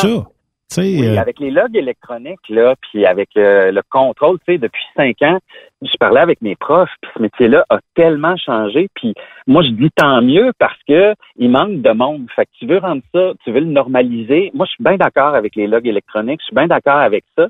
Puis en même temps, ben c'est ça qu'il fallait corriger des affaires euh, avec la circulation qui augmente. Fait que moi, je suis bien content de voir qu'il y a des compagnies comme ça qui, qui décident de payer à l'heure, qui donnent des primes sur le rendement, l'économie d'essence, des choses comme ça. Fait que non, non, mais, mais en même temps, là, je, je suis bien enjoué, là, mais tu sais, dans un mois, une fois que ça, je vais être commencé, peut-être que je vais dire quelle erreur j'ai faite là, d'aller faire du flatbed. Je ne le sais pas encore. Mais j'essaye, puis à date, ça va bien. Comment a réagi ton entourage, euh, tes amis, tout ça, ta famille, dans le sens où est-ce qu'on a dit va te faire soigner, t'es malade, qu'est-ce qui arrive avec toi, Torieux? Partir d'un confort dans un studio, dans une belle chaise et tout ça, et t'en aller dans un autre siège avec un volant dans les mains. E- Est-ce qu'ils t'ont trouvé euh, avant-gardiste ou un peu euh, fou de penser comme ça? Ah, t'es, t'es, t'es pas lié dans tes expressions. Ça a été pire que ça pour certains. On est à la radio. euh. Oui, je comprends, je comprends. Mais moi, je suis comme ça. Moi, j'ai un, une personnalité où, euh, un moment donné, quand j'aime plus ce que je fais, je quitte puis je vais essayer d'autres choses. Fait que dans ma vie, j'ai quitté trois fois la radio. J'étais permanent à Radio-Canada, j'ai quitté, je suis devenu guide touristique. J'étais permanent à TVA comme journaliste, j'ai quitté, puis je suis allé faire d'autres choses euh, comme, comme recherchiste télé, des affaires de même. Alors, c'est sûr que ceux qui me connaissent depuis longtemps, ils n'étaient pas surpris. Je pense même qu'il y en a qui sont peut-être un peu jaloux parce que comme j'ai pas d'enfant, je suis célibataire, je vis seul, ben, je suis capable de dire ça me tente plus de faire ma job, qu'est-ce que je peux faire qui me tente maintenant? Fait que je pense qu'il y a eu un peu de jalousie, mais en général, les gens m'ont compris. Et là, quand ils voient, depuis une semaine, je sais que j'ai un stage chez CH Express, il y en a plein qui m'ont écrit en disant on pensait jamais que tu te rendrais jusque-là, que tu lâcherais avant. Fait que, tu sais, je suis content de, de voir que, que, que, ça marche. Jusqu'à date, ça va bien. Mais là, justement, tu parles de jalousie. Là.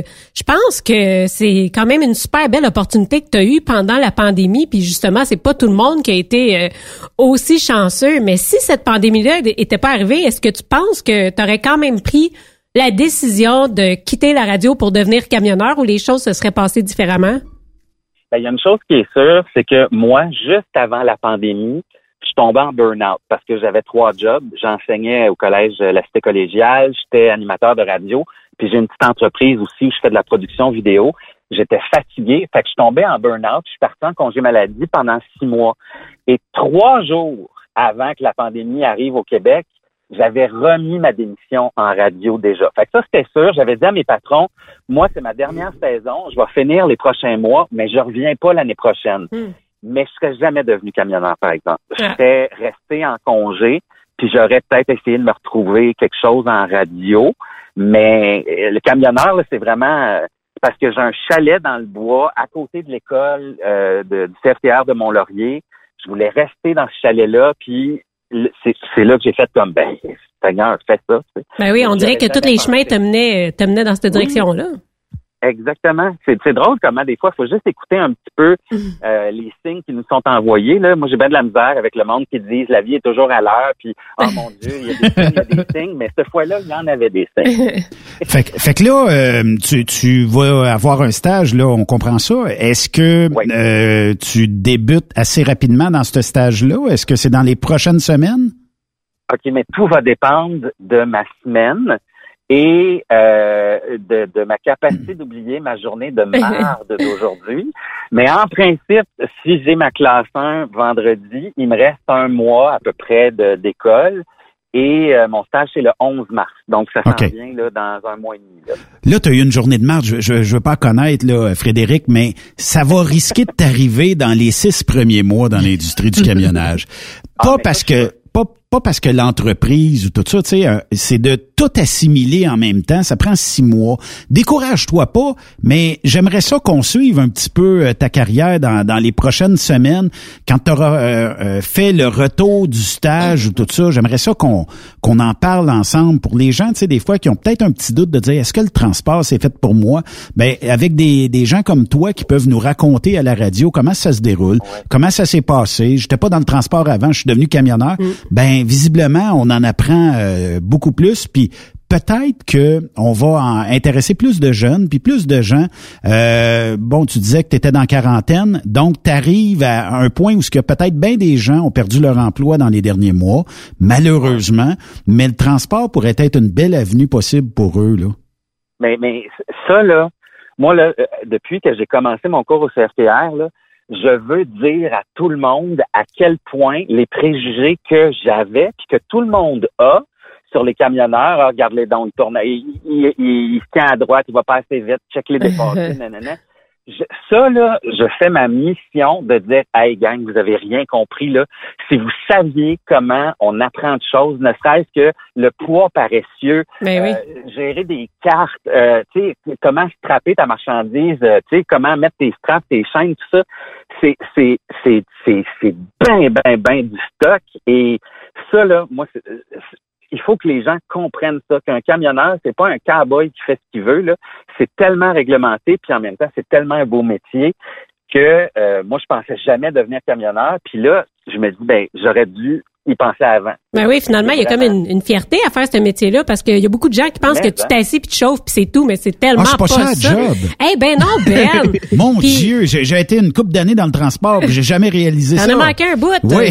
non, mais, non, mais quand- je suis d'accord. Moi, là, je dis que faut changer le mot camionneur. C'est plus ça, là. Dans le fond, Routier. gestionnaire. Ben, Ah, même ben pas oui. routier, Gestionnaire d'un véhicule de transport de marchandises, tu sais, parce que euh, il n'y a pas juste conduire dans la vie, là. Ouais. faut que tu saches que ta strap, elle va à 3,04 mètres, puis là, telle affaire, telle hauteur, euh, tu sais, c'est, c'est, c'est bien, bien euh, de la gestion. Ben oui, puis euh, concernant ta journée de marde, là, j'en ai eu une, moi aussi, au CFTR, OK? Puis ça allait vraiment mal. Il y a aucune vitesse qui voulait rentrer cette journée-là. Puis mon pauvre professeur qui s'appelait Jocelyn Bellil du CFTR, il me regardait puis il avait pitié de moi parce que j'étais enragée après le truck. Fait qu'il m'a payé un petit cornet puis tout a, tout a rentré à sa place. Ça fait que le lendemain, elle avait un truck automatique. Euh, non. Sérieusement, ça, c'est une réalité. Moi, j'adore conduire avec une transmission manuelle. Puis là, quand j'ai commencé à faire des appels pour mes stages, puis que je me suis rendu compte que quand tu fais de l'autoroute aux États-Unis, ça n'existe plus, là, quasiment du camion manuel, j'étais un peu déçu. Mais après ma journée d'aujourd'hui, je me dis, ah, sais-tu quoi? Ça me dérange pas tant que ça d'a- d'avoir un camion manuel. Ouais. Fait que là, au moins, tu vas être, euh, tu vas être euh, quand même euh, dans une belle entreprise. Euh, Puis C'est le confort aussi. Tu sais, un truc automatique, on dira bien ce qu'on voudra, mais c'est confortable sur l'highway en tabarouette. Oui, euh, il reste peut-être quelques semaines dans l'année où ce que ça serait peut-être le fun retomber dans le manuel. Puis euh, techniquement, euh, tu sais, quand tu quand c'est dans l'automatique, on s'y habitue très rapidement. Ouais, mais Puis on ça se s'entend fait, là, tu que sur le highway, là, quand tu fais vraiment de la longue distance, que ce soit manuel automatique, pour le nombre de fois que tu as shifté, il n'y a plus grande différence. Effectivement, effectivement. En tout cas. Ben, euh, ben d'accord. Frédéric, euh, ça manque un ça manque un peu de force, là, mais ils s'améliorent, les camions. Fait que ça devrait, ça devrait arriver à, à quelque chose de, de mieux dans les prochaines années. Ah oui, ah oui. Effectivement. Tu salues euh, le grand euh, patron euh, Marc-André Hubert, euh, puis euh, sa gang. Ah, mon Puis- Dieu, hey, t'es connais? Ah oui, Ben oui. euh, on- euh, l'industrie du transport, il n'y a plus de secret ici. Mais euh, je suis un peu jaloux. Euh, Monsieur Hubert porte toujours un nœud papillon. Oui. Et là, euh, j'ai comme l'impression qu'il va falloir que tu sais, j'a- j'atteigne un autre niveau dans ma dans mon code vestimentaire. t'as vu, t'as vu son frère Serge? Non, je l'ai pas vu. OK, les deux portent le nœud papillon. Je pense que c'est de famille. Oui, oui. euh, quand tu vas rencontrer euh, Serge, les deux portent le, le nœud papillon. Je pense que c'est comme une mode, euh, puis tout ça. Puis ils sont très sympathiques. Tu vas y trouver ta place dans cette entreprise-là parce que justement, bel équipement. Deuxièmement, ben t'es pas laissé à toi-même, donc on va te coacher, on va te montrer la job. Puis euh, tu sais, euh, mec, t'ailles passé ton six mois là, parce qu'avant six mois, on sait pas où sont les truck stops, on sait pas où ce qu'il y a rien. Ah, mot dit affaire, comment ça se fait, j'ai un toll ici, j'ai pas pensé à ça. Puis tu sais, on pense à plein d'affaires, mais tu décolles avec une maudite bonne entreprise, fait qu'il y a bien moins de stress à y avoir. Puis euh, quand tu as fini ton stage, là, communique avec nous, on aimerait savoir euh, comment ça s'est déroulé, les euh, les spots où tu as eu plus de misère, puis tu as eu de la, boue, de la broue dans le toupette, euh, puis euh, les spots où tu as dit ah wow, c'était écœurant. Puis avec euh, l'avantage de CH Express, c'est que tu vas parcourir à peu près tout ce qui se parcourt en termes de route en Amérique du Nord, ben Canada, Ouais, États-Unis, tu vas avoir bien du fun. Mais c'est sûr que je vais vous rappeler, à moins que d'ici là je meure. Mais, euh, pas Ça arrivera pas ça. Tu vas t'envoler avec ta toile. Ouais. Ah mon Dieu. Hey, toiler un camion. Il y a un flatbed. Il y a quelque chose. Ça, ça, je, le- ça, je trouve ça rough. Mais, mais on va, on va apprendre à aimer ça. si c'est comme moi, j'ai de la misère à, à- à envelopper un cadeau de Noël. Tu t'imagines-tu qu'un flatbed pour moi, c'est mais mais euh, on va te le montrer puis il prend ça, Oui, ça c'est prend ça. juste un petit peu de patience puis on va te montrer comment Voilà. ça marche. Hey Frédéric euh, Bisson, merci beaucoup puis j'ai bien hâte de te reparler après le stage. Ben, un plaisir. Merci beaucoup de, de m'avoir invité. Puis, s'il y en a qui, qui pensent devenir camionneur, écoutez, au prix que ça coûte, si vous avez un petit cinq mois disponible, moi, je vous dis, allez, allez l'essayer, là. Euh, c'est- si moi, je suis capable, tout le monde est capable. Ben, merci, Frédéric. Lâche pas. OK. Salut. Bye bye, on fait une courte pause. Après cette pause, Encore plusieurs sujets à venir. Truck Stop Québec. Vous prévoyez faire un traitement anti-rouille prochainement pour protéger votre véhicule tout en protégeant l'environnement? Optez dès maintenant pour l'anti-rouille bio ProGarde de ProLab sans base de pétrole ni solvant. Composé d'ingrédients 100% actifs, le traitement anti-rouille bio ProGarde de ProLab est biodégradable et écologique. Il est super adhérent, possède un pouvoir pénétrant supérieur, ne craque pas et ne coule pas. Googlez BioProGarde de ProLab pour connaître le marchand applicateur le plus près. As-tu vu la nouvelle publicité de Transwest sur le site de Truck Stop Québec? C'est payant faire du team. Euh, en effet, c'est parce que ça donne entre 340 et 375 dollars par jour par routier. Avec tous les avantages qu'ils offrent, ça représente 2000 à 2500 dollars par semaine par routier. En cliquant sur leur publicité sur Truck Stop Québec, ils nous présentent des exemples de payes concrètes de routiers, des payes en fonction des différentes destinations et même des exemples de rémunération annuelle du routier. Parle-moi de ça. Enfin, une entreprise de transport qui est assez transparente pour montrer des exemples de paye. Et si on travaillait les deux là, on aurait tout un T4. Visitez de vrais exemples de paye sur groupetranswest.com. Vous préférez nous contacter par téléphone? Composez dès maintenant 1-800-361-4965, poste 284. The best radio for truckers. Truck Stop Québec.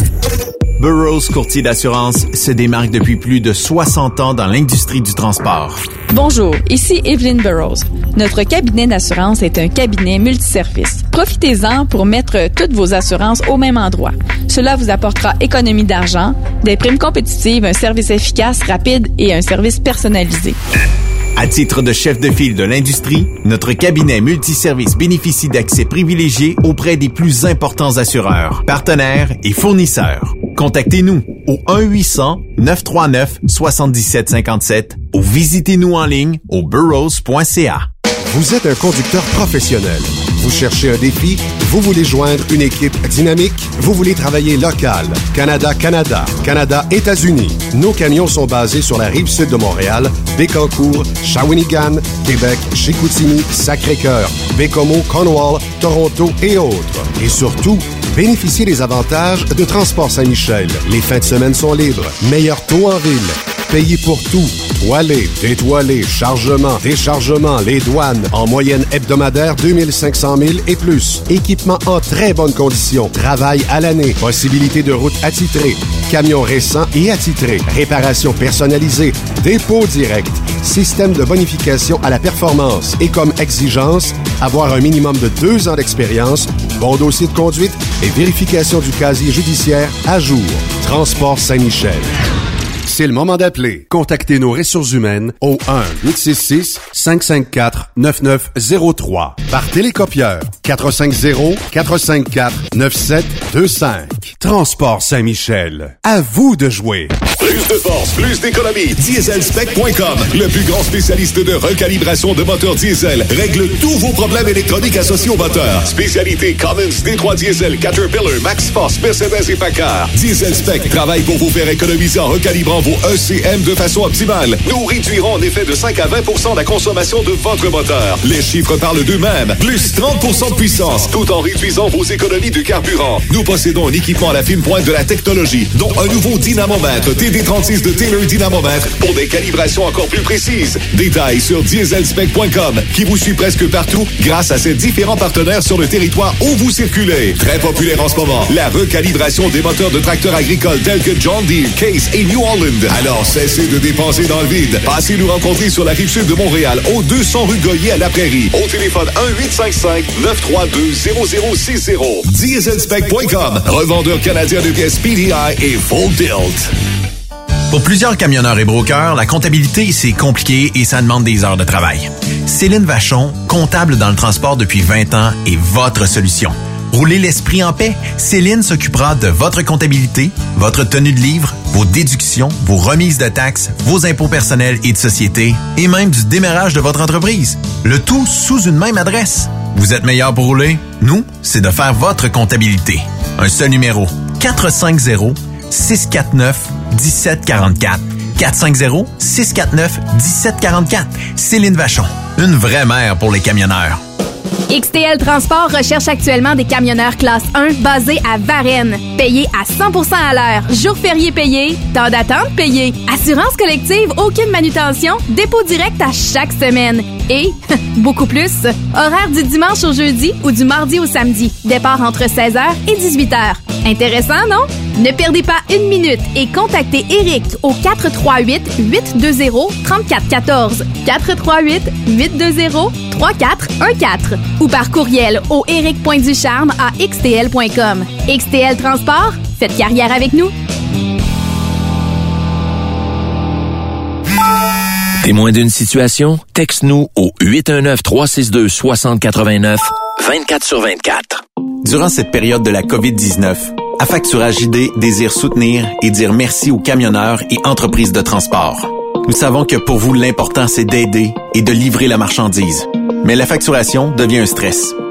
Notre offre de service vous donne dans un délai de 24 heures ouvrables vos sommes dues moyennant des frais minimes. Confiez-nous vos recevables et libérez-vous de ce stress. Nous allons tous passer au travers de cette crise ensemble. Affacturage JD, leader dans l'affacturage au pays. Contactez-nous 514-691-8721. 514-691-8721. Ou en ligne, affacturagejd.com. Certaines conditions s'appliquent.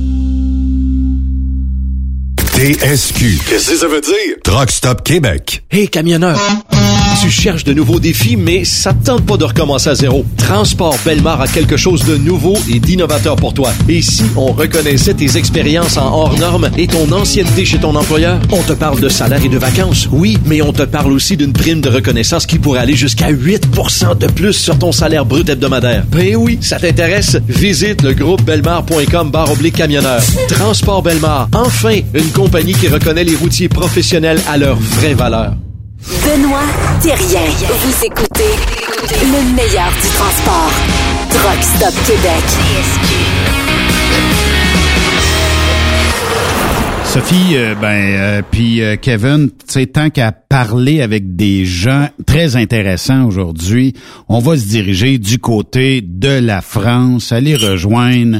Oh, c'est, il y, a même du vin là-dedans. c'est l'heure de l'apéro. Qu'est-ce qui arrive, Patrick Pinson?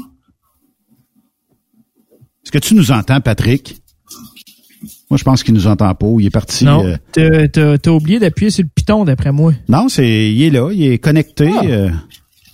Il a juste oublié. Bonsoir. Oui, est-ce Il était parti verser son verre de oui, vin. je vous entends bien, impeccable. Tu m'entends, Patrick? Si, je vous entends. Bon, great! Euh, T'es arrivé. Fait que j'ai dit pas moi, il est parti prendre du vin. On entendait comme des coupes de, de vin. On l'a-tu perdu déjà? Ben, c'est le décalage Ah, horaire. c'est tombé. C'est loin la France quand même. Ouais, j'ai l'impression qu'il est comme euh, loin ou quelque chose, là, je sais pas. Crypte, il se décrypte. Patrick, tu nous entends bien? Oui, je vous entends. Bon. OK. On, Voilà. on dirait qu'il y a un genre de délai, tout ça. Qu'est-ce que tu prenais avant d'être en onde avec nous? C'était-tu du vin? Ah, non, là, je suis au café, là. T'es au café. Ah, c'est ça que tu euh, branlais euh, comme euh, dans Taos puis tout ça. Oui, mais la question, c'est qu'est-ce que tu as mis dans ton café? Ouais, est-ce que c'est du Baileys? Ah, ah c'est c'est, euh, un, un café arrosé, comme on appelle ça chez nous? C'est les meilleurs. Patrick, euh, tu, tu collabores euh, régulièrement avec nous, mais euh, là, euh, je t'ai envoyé un lien euh, la semaine dernière euh, pour ta chronique d'aujourd'hui. Euh, Il semble euh, y avoir un mouvement de grève en France pour l'industrie du camionnage. C'est quoi? C'est-tu des, rumeurs? C'est-tu est-ce qu'il va vraiment y avoir une grève ou c'est juste quelque chose de minimal? Bah, en fait, ce qui se passe, c'est que c'est les syndicats, euh, les, syndicats de, chauffeurs qui ont fait un appel à la grève. À mon avis, moi, c'est- un peu un parce que normalement demain, ils sont, euh, ils ont rendez-vous avec le ministre des Transports. Donc, euh, ils ont lancé un appel à la grève avant qu'il y ait des discussions. Alors, euh, est-ce que c'est pour mettre la pression au ministre? Ça, on, on- on va le savoir, on, on le saura demain, quoi. À quoi on peut s'attendre en France, Patrick? Est-ce que tu penses que les camions risquent de se stationner et d'arrêter de rouler? Ben, un, un- c'est un préavis de grève. On ne sait jamais trop à quoi s'attendre, sauf que, sauf que là, il, y a, il va quand même y avoir un problème. C'est, c'est de se poser la question est-ce que c'est le bon moment de lancer un préavis de grève mm. euh, dans les transports avec euh, ce qu'on est en train de vivre en ce moment, quoi? moi, je pense que euh, ça va, ça va pas donner une bonne image du transport, honnêtement, parce que il y a beaucoup de gens qui, en ont marre de, tout ce qui se passe, quoi, depuis, presque un an déjà. Si en plus il vient à s'ajouter euh, une grève des, chauffeurs routiers, je pense que les, gens vont mal le prendre, quoi, parce que ben parce qu'il y a déjà le couvre-feu, parce qu'on s'en va sans doute vers un, reconfinement. Là, ça fait une semaine qu'ils en parlent euh, énormément dans les dans les journaux. Euh, dans, tous les médias, je pense que on va y avoir droit euh, d'ici d'ici la fin de la semaine. Hein. Qu'est-ce qu'on revendique le plus? Est-ce que c'est les heures de travail? Est-ce que c'est le salaire des chauffeurs, les conditions de travail? Qu'est-ce qu'on revendique le plus? En fait, il y a plusieurs revendications. Bon, il y a les, la dégradation des conditions de travail depuis le début de la crise du Covid, avec la fermeture des restaurants routiers. Oui. Il y a les conditions de travail euh, envers les clients. Il y a encore des clients qui nous interdisent l'accès euh, aux toilettes, euh, l'accès aux machines à café. Il y, en a pas beaucoup, mais il y en a encore. Et puis ils ont mis aussi la revendication sur le CFA. Le CFA, c'est le congé de fin d'activité qui nous permet, nous, chauffeurs routiers, de pouvoir partir en pré-retraite à partir de 57 ans. Donc ça, c'est des négociations qui reviennent sur le tapis parce que comme c'est des discussions qui durent depuis déjà un moment et puis que et puis que le, ça avance pas, il y a pas, ça, avance pas et puis il n'y a pas de, dialogue avec le, le nouveau ministre des Transports, Monsieur Djibari, qui a été nommé il y a quelque temps. Donc euh, bon, bah, les syndicats ils mettent un peu la pression et puis ils voient qu'en ce moment ils ont peut-être un peu plus de de poids dans les discussions parce que s'ils mettent la pression maintenant avec la situation euh, dans laquelle le pays se trouve en ce moment, euh, c'est sûr que forcément. Est-ce que euh, est-ce que de votre côté, si on va vers un reconfinement, euh, est-ce que c'est un peu comme ici où les gens se garochent dans les épiceries pour aller rechercher euh, un maximum d'approvisionnement de, nourriture, de papier de toilette et compagnie? Et tu sais, je, repense un peu à, ce que tu viens de dire en disant que euh, le poids est un peu plus vers les syndicats. Est-ce que ça a dû un peu à ça, dans le sens où si on y va avec une grève, ben les approvisionnements dans les les, les, les, les épiceries et compagnie, ça risque d'être limité? Non, pour l'instant, on ne voit pas vraiment de mouvement euh, plus important dans les supermarchés. Je pense que, ben, je pense que depuis depuis le, début de la crise du Covid, on, on a quand même pris des habitudes. Maintenant, on sait que, une majorité des, des personnes savent que en France, il n'y a, a, pas de pénurie, il n'y a pas de risque de pénurie de de marchandises. De quoi que ce soit, ouais, je comprends. Mais advenant une grève, tu sais, j'imagine que s'il y a une grève des, des, chauffeurs, les gens vont peut-être plus se garrocher pour aller chercher les, les, les, les, les, besoins essentiels dans les épiceries, considérant que peut-être que euh, ça sera, tu sais, les approvisionnements vont être un peu plus limités pour les épiceries en général. Oui, il y, en aura certainement toujours, mais bon, en plus, en ce moment, a débuté la période des soldes en France, donc euh, il y a un peu d'affluence dans les magasins qui est un peu plus que d'habitude. Donc euh, bon, je pense, je pense pas. Mais honnêtement, honnêtement, euh, on avait une, on avait une image qui qui avait changé vis-à-vis des chauffeurs routiers parce que euh, depuis le début de la crise, on s'est aperçu que ben, en fait, on faisait un métier qui était qui était primordial pour l'économie du pays. On avait retrouvé un peu une une bonne image vis-à-vis du grand public. Et honnêtement, si s'il y avait vraiment un mouvement de grève la semaine prochaine qui se concrétise par des blocages ou par euh, vraiment un arrêt de, de ben, des transporteurs, je, je, pense, je pense pas que ce serait bien vu. Ben, ce serait un peu comme faire une marche arrière. Patrick, euh, sur la route, comment ça se passe? Est-ce que est-ce que c'est difficile? Est-ce que tu sais, parce que là, on sait que l'accès aux toilettes, c'est difficile, avoir des cafés, les restaurants, euh, les restaurants c'est ça. Est-ce que tu as déjà connu des temps qui étaient aussi, difficiles que ça sur la route ou c'est vraiment un moment est-ce que c'est un moment unique où on a déjà vu des situations similaires dans, le passé? Non, on vit quelque chose d'unique. Hein. On vit. Euh, euh, c'est vraiment une situation qu'on n'a pas. On a, on a connu des grèves qui ont duré euh, plus d'une semaine en France, hein, notamment en 92, où ça s'était assez mal terminé parce que ils avaient fait appel à l'armée et on a vu des camions qui avaient été tirés par des chars d'assaut à l'époque pour dégager la route. Donc, euh, mais euh, des situations comme on voit maintenant sur nous, ce qui nous, ce qui nous le, ce qui nous le pénalise le plus, en fait, c'est la fermeture des restaurants routiers, puisque il faut savoir que les restaurants routiers qui ont l'autorisation d'ouvrir ne l'ont qu'à partir de 18 h le soir jusqu'au lendemain 10 h Donc, euh, ben, le midi, c'est très compliqué. Hein. Le midi, c'est c'est bien souvent des, des, des repas emportés à manger dans le camion. Mais les repas à table, euh, euh, c'est très compliqué. Hein. Il y a très peu de restaurants qui, qui servent des repas à table le midi. Hein. Mais c'est un peu comme si vous forcez à rouler la nuit. Non, parce que bon, on a des réglementations à respecter, mais c'est vrai qu'on s'organise. Euh, il y a des jours, ben, on va s'arrêter peut-être plus tôt le soir parce que nous, on n'a pas l'habitude comme vous de manger à 18 heures le soir. Hum. C'est quelle heure, c'est quelle heure en France pour nos auditeurs que vous euh, faites le repas euh, du souper? Ben nous, le repas, si tu veux, ça commence plutôt à partir de 19h jusqu'à 21h, tu vois, 22h, mais... Euh, J'avais faim en France. non, non, mais nous, on n'est pas, on n'est pas habitué à manger de bonne heure. Alors, c'est vrai que moi, ça m'arrive des fois de m'arrêter plus tôt pour manger et puis de repartir rouler un peu après pour finir ma journée, mais c'est pas des choses qu'on faisait habituellement. Habituellement, on préférait justement rouler plus tard le soir pour qu'une fois arrêté, on puisse euh, aller manger, prendre la douche et puis aller dormir de suite après le repas, quoi, ne plus avoir à, reprendre la route, quoi. Comment est le moral euh, des euh, camionneurs en France? Tu m'as envoyé une, vidéo de du relais L'Escale. Euh, où on a eu la chance euh, d'aller visiter. Euh, vous étiez deux ou trois, je pense, dans le restaurant, quelque chose comme ça, ou dans le stationnement.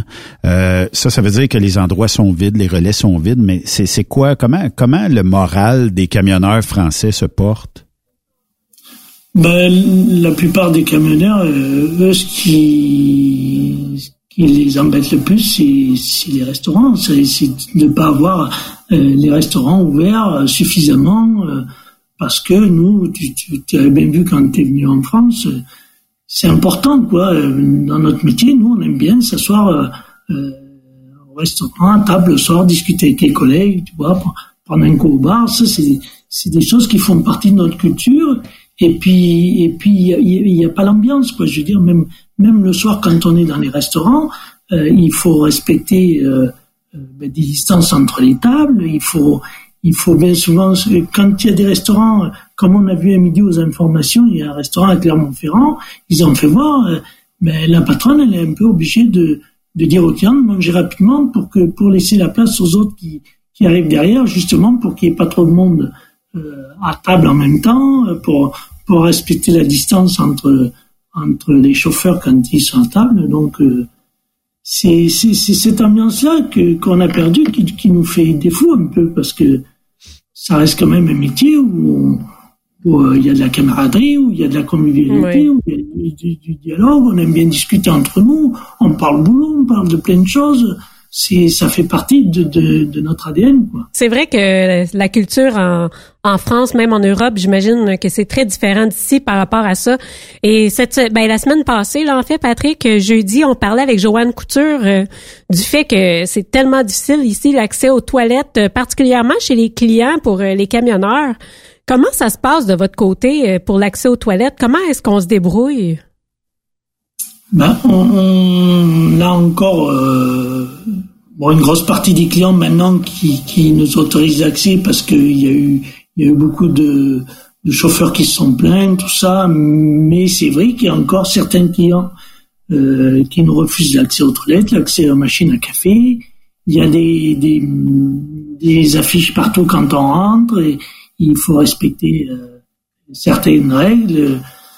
Après sur après sur la route, euh, bon, on a on a les stations de service qui sont ouvertes euh, de ce côté-là, on n'a pas de problème. Mais mais c'est vrai que quand on arrive chez chez des clients qu'on vienne vider ou charger. Je veux dire, on, est là un peu pour eux aussi parce que euh, ben on est là pour soit leur amener de la marchandise, soit soit leur prendre de la marchandise pour que leur activité puisse continuer. Et puis quand on voit des panneaux avec euh, avec marqué euh, toilette interdite aux chauffeurs ou, ou qu'on nous interdise carrément l'entrée euh, dans les entrepôts, bon ben ça fait plus le droit d'aller aux toilettes. En tout cas, ça donne pas envie ben ben de faire leur transport. Ben, c'est compliqué. Alors nous, les garçons, bon, on est un peu avantagés parce que bon, ben, quand pour faire une petite commission, on peut les soulager dehors, mais c'est vrai que pour les femmes qui roulent et tout ça, c'est compliqué. Et, et bon, ben, c'est on vit une période compliquée. Hein, C'est comme ça. Hein. Euh, maintenant, je veux dire, on a, on a la chance d'aimer de, ce qu'on fait passionnément, donc ça nous permet de passer au-dessus de plein de choses, mais plus la situation va durer euh, et plus euh, le ras-le-bol va s'installer, et après on, on, peut avoir des comportements sur la route qui sont peut-être pas adéquats avec la circulation. On sait pas. Bon, c'est compliqué un peu. Hein? Effectivement. Patrick, merci euh, beaucoup euh, pour euh, nous donner des nouvelles de l'autre côté de l'Atlantique. Il est quoi? Il est presque minuit chez vous, minuit moins 10? Oui, c'est ça. Il est 23h50 moi, par là, ou 4. Il n'y a pas, il y a pas un petit, je sais pas moi, un petit drink à cette heure-là, un petit vin. Ah non, à cette heure-là, nous, non. Là, c'est fini. Là, on a, on a rangé les bouteilles. Là. Bon, c'est correct. Et euh, ta semaine euh, redémarre euh, demain, je pense, hein? Demain, oui, je repars demain. Donc, ben, destination Paris. Et puis après, ben, surprise, quoi. On attend du mauvais temps pour la fin de la semaine, en espérant que je serai rentré avant que ça se gâte. Ah, c'est sûr. Mais en tout cas, merci pour cette chronique. Puis on se reparle, on se reparle une fois par mois, je pense. Oui, mais écoute, euh, pas de souci. Puis je suis content d'avoir entendu Timé. Ça fait longtemps qu'on avait pas. euh, mais Timé, Timé euh, c'est fait la barbe pour toi aujourd'hui. C'est parce que tu le vois pas. Ah, là, c'est bien. Il s'est râpé au lieu, euh, comme dans le bye-bye, mais ça, c'est une joke que tu comprendras pas, Patrick. Faudra t'envoyer la vidéo. Allez, merci, Patrick. Allez, bonne soirée à vous tous. Merci. bientôt. Bye bye. on en profite. Euh, Pinson qui est à l'autre bout du monde. Ben oui, puis on en profite euh, pour saluer en même temps notre petit groupe des princesses et euh, tous les Français, Français, Belges, tous les Européens qui sont à l'écoute. Et des fois, on a, on parle avec Coco Cobert. Ben oui. Coco Cobert qui m'appelle la semaine passée. Il dit j'ai ça gèle le système pneumatique. Je un peu. Puis là, euh, c'est quelque chose de nouveau. Il va falloir parler de ça avec Gilles Tremblay quand il va revenir ici. Ben oui. L'huile hydraulique dans le l'espèce de, de, de, remorque dompeuse, l'huile hydraulique gèle. Moi, je savais pas ça. C'est parce qu'il doit y avoir de l'eau dedans, il doit y avoir de l'humidité. Puis euh, il semble que bon, avec ça, euh, c'est à cause qu'il s'est fait de la condensation, ça gèle quelque part, ou il rentre de l'eau, je sais pas. Hmm. Puis euh, il m'a dit, ça s'appelle du Indu 2, 3, 4, quelque chose comme ça. En tout cas, là, j'espère avoir le bon terme, parce que j'ai pas mes documents avant de moi. En tout cas, puis j'ai hâte d'avoir le son de cloche de Coco, voir comment ça s'est bien déroulé. Ben, certain. Ben ça gèle plus à ça. Timé, merci beaucoup. Avec plaisir, je serai là euh, demain, 16h. Demain, 16h. oui, S'il n'y a pas de décalage horaire entre Trois-Rives et Civil, ça devrait bien aller. Ouais, non, mais d'habitude, euh, s'il n'y a pas de tempête de neige, on est correct. Ça va bien. bon, ben là, je sais pas. Merci beaucoup euh, d'avoir été là et on se reparle demain à compter de... Qui on a demain à 16h, Sophie? J'ai même pas... Je serai là, Kevin, bon, on a Kevin. Oui. on a l'autre Kevin. On a des Kevin demain. On a bien des Kevin. Non, je sais pas. Kevin Gosselin. Bonne soirée. Bye-bye. Vous aimez l'émission? Ben, faites-nous un commentaire à studio en commercial truckstopquebec.com. Truckstop Québec. Vous prévoyez faire un traitement anti-rouille prochainement pour protéger votre véhicule tout en protégeant l'environnement? Optez dès maintenant pour l'anti-rouille bio ProGarde de ProLab sans base de pétrole ni solvant. Composé d'ingrédients 100% actifs, le traitement anti-rouille bio ProGarde de ProLab est biodégradable et écologique. Il est super adhérent, possède un pouvoir pénétrant supérieur, ne craque pas et ne coule pas. Googlez BioProGarde de ProLab pour connaître le marchand applicateur le plus près. Hé, camionneur!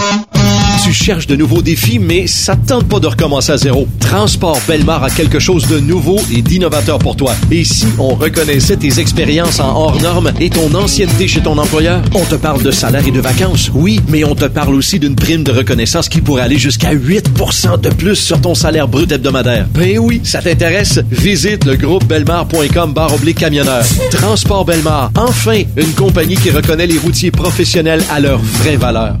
Burroughs Courtier d'assurance se démarque depuis plus de 60 ans dans l'industrie du transport. Ici Martin Burroughs, vice-président chez Burroughs Courtier d'assurance. Connaissant bien vos besoins et votre réalité, nous avons développé et négocié pour vous un programme d'assurance auto-habitation véhicule récréatif de groupe spécifiquement conçu pour vous les camionneurs et votre famille qui se démarque au niveau du prix et du produit. À titre de chef de file de l'industrie, notre cabinet multiservice bénéficie d'accès privilégié auprès des plus importants assureurs, partenaires et fournisseurs. Contactez-nous au 1-800-939-7757 ou visitez-nous en ligne au burrows.ca. TSQ. Oh ouais? C'est Truck Stop Québec. As-tu vu la nouvelle publicité de Transwest sur le site de Truck Stop Québec? C'est payant faire du team. Euh, en effet, c'est parce que ça donne entre 340 et 375 dollars par jour par routier. Avec tous les avantages qu'ils offrent, ça représente 2000 à 2500 dollars par semaine par routier. En cliquant sur leur publicité sur Truck Stop Québec, ils nous présentent des exemples de payes concrètes de routiers, des payes en fonction des différentes destinations et même des exemples de rémunération annuelle du routier. Parle-moi de ça. Enfin, une entreprise de transport qui est assez transparente pour montrer des exemples de paye. Et si on travaillait les deux, là, on aurait tout un T4. Visitez de vrais exemples de paye sur groupetranswest.com. Vous préférez nous contacter par téléphone? Composez dès maintenant 1-800-361-4965, poste 284. Quand le limiteur de vitesse est devenu obligatoire, qui représentait les conducteurs? Hmm, personne. Aujourd'hui, l'Association des routiers professionnels du Québec, l'ARPQ, est présente partout. Notre mandat, défendre l'intérêt de nos membres sur toutes les discussions entourant le métier. Tu as des idées? Tu veux faire partie des débats? Tu veux changer les choses? Deviens membre pour 11,50 par mois ou 40 sous par jour, ce qui est moins cher qu'un café. De plus, en utilisant nos nombreux services, vos économies couvriront largement le prix d'adhésion. Que vous soyez voiturier indépendant ou conducteur, faites partie de l'association. ARPQ.org. Faites-vous entendre. XTL Transport recherche actuellement des camionneurs classe 1 basés à Varennes, payés à 100% à l'heure, jours fériés payés, temps d'attente payé, assurance collective, aucune manutention, dépôt direct à chaque semaine et beaucoup plus, horaire du dimanche au jeudi ou du mardi au samedi, départ entre 16h et 18h. Intéressant, non? Ne perdez pas une minute et contactez Eric au 438 820 3414 438 820 3414 ou par courriel au eric.ducharme à xtl.com. XTL Transport, faites carrière avec nous. T'as de l'information pour les camionneurs? Texte-nous au 819-362-6089. 24 sur 24. Vous êtes un conducteur professionnel. Vous cherchez un défi? Vous voulez joindre une équipe dynamique? Vous voulez travailler local? Canada-Canada, Canada-États-Unis. Nos camions sont basés sur la rive sud de Montréal, Bécancour, Shawinigan, Québec, Chicoutimi, Sacré-Cœur, Bécomo, Cornwall, Toronto et autres. Et surtout, bénéficiez des avantages de Transport Saint-Michel. Les fins de semaine sont libres. Meilleur taux en ville. Payé pour tout. Toilé, détoilé, chargement, déchargement, les douanes. En moyenne hebdomadaire, 2500 000 et plus. Équipement en très bonne condition. Travail à l'année. Possibilité de route attitrée. Camions récents et attitrés. Réparation personnalisée. Dépôt direct. Système de bonification à la performance. Et comme exigence, avoir un minimum de deux ans d'expérience, bon dossier de conduite et vérification du casier judiciaire à jour. Transport Saint-Michel. C'est le moment d'appeler. Contactez nos ressources humaines au 1-866-554-9903 par télécopieur 450-454-9725. Transport Saint-Michel. À vous de jouer.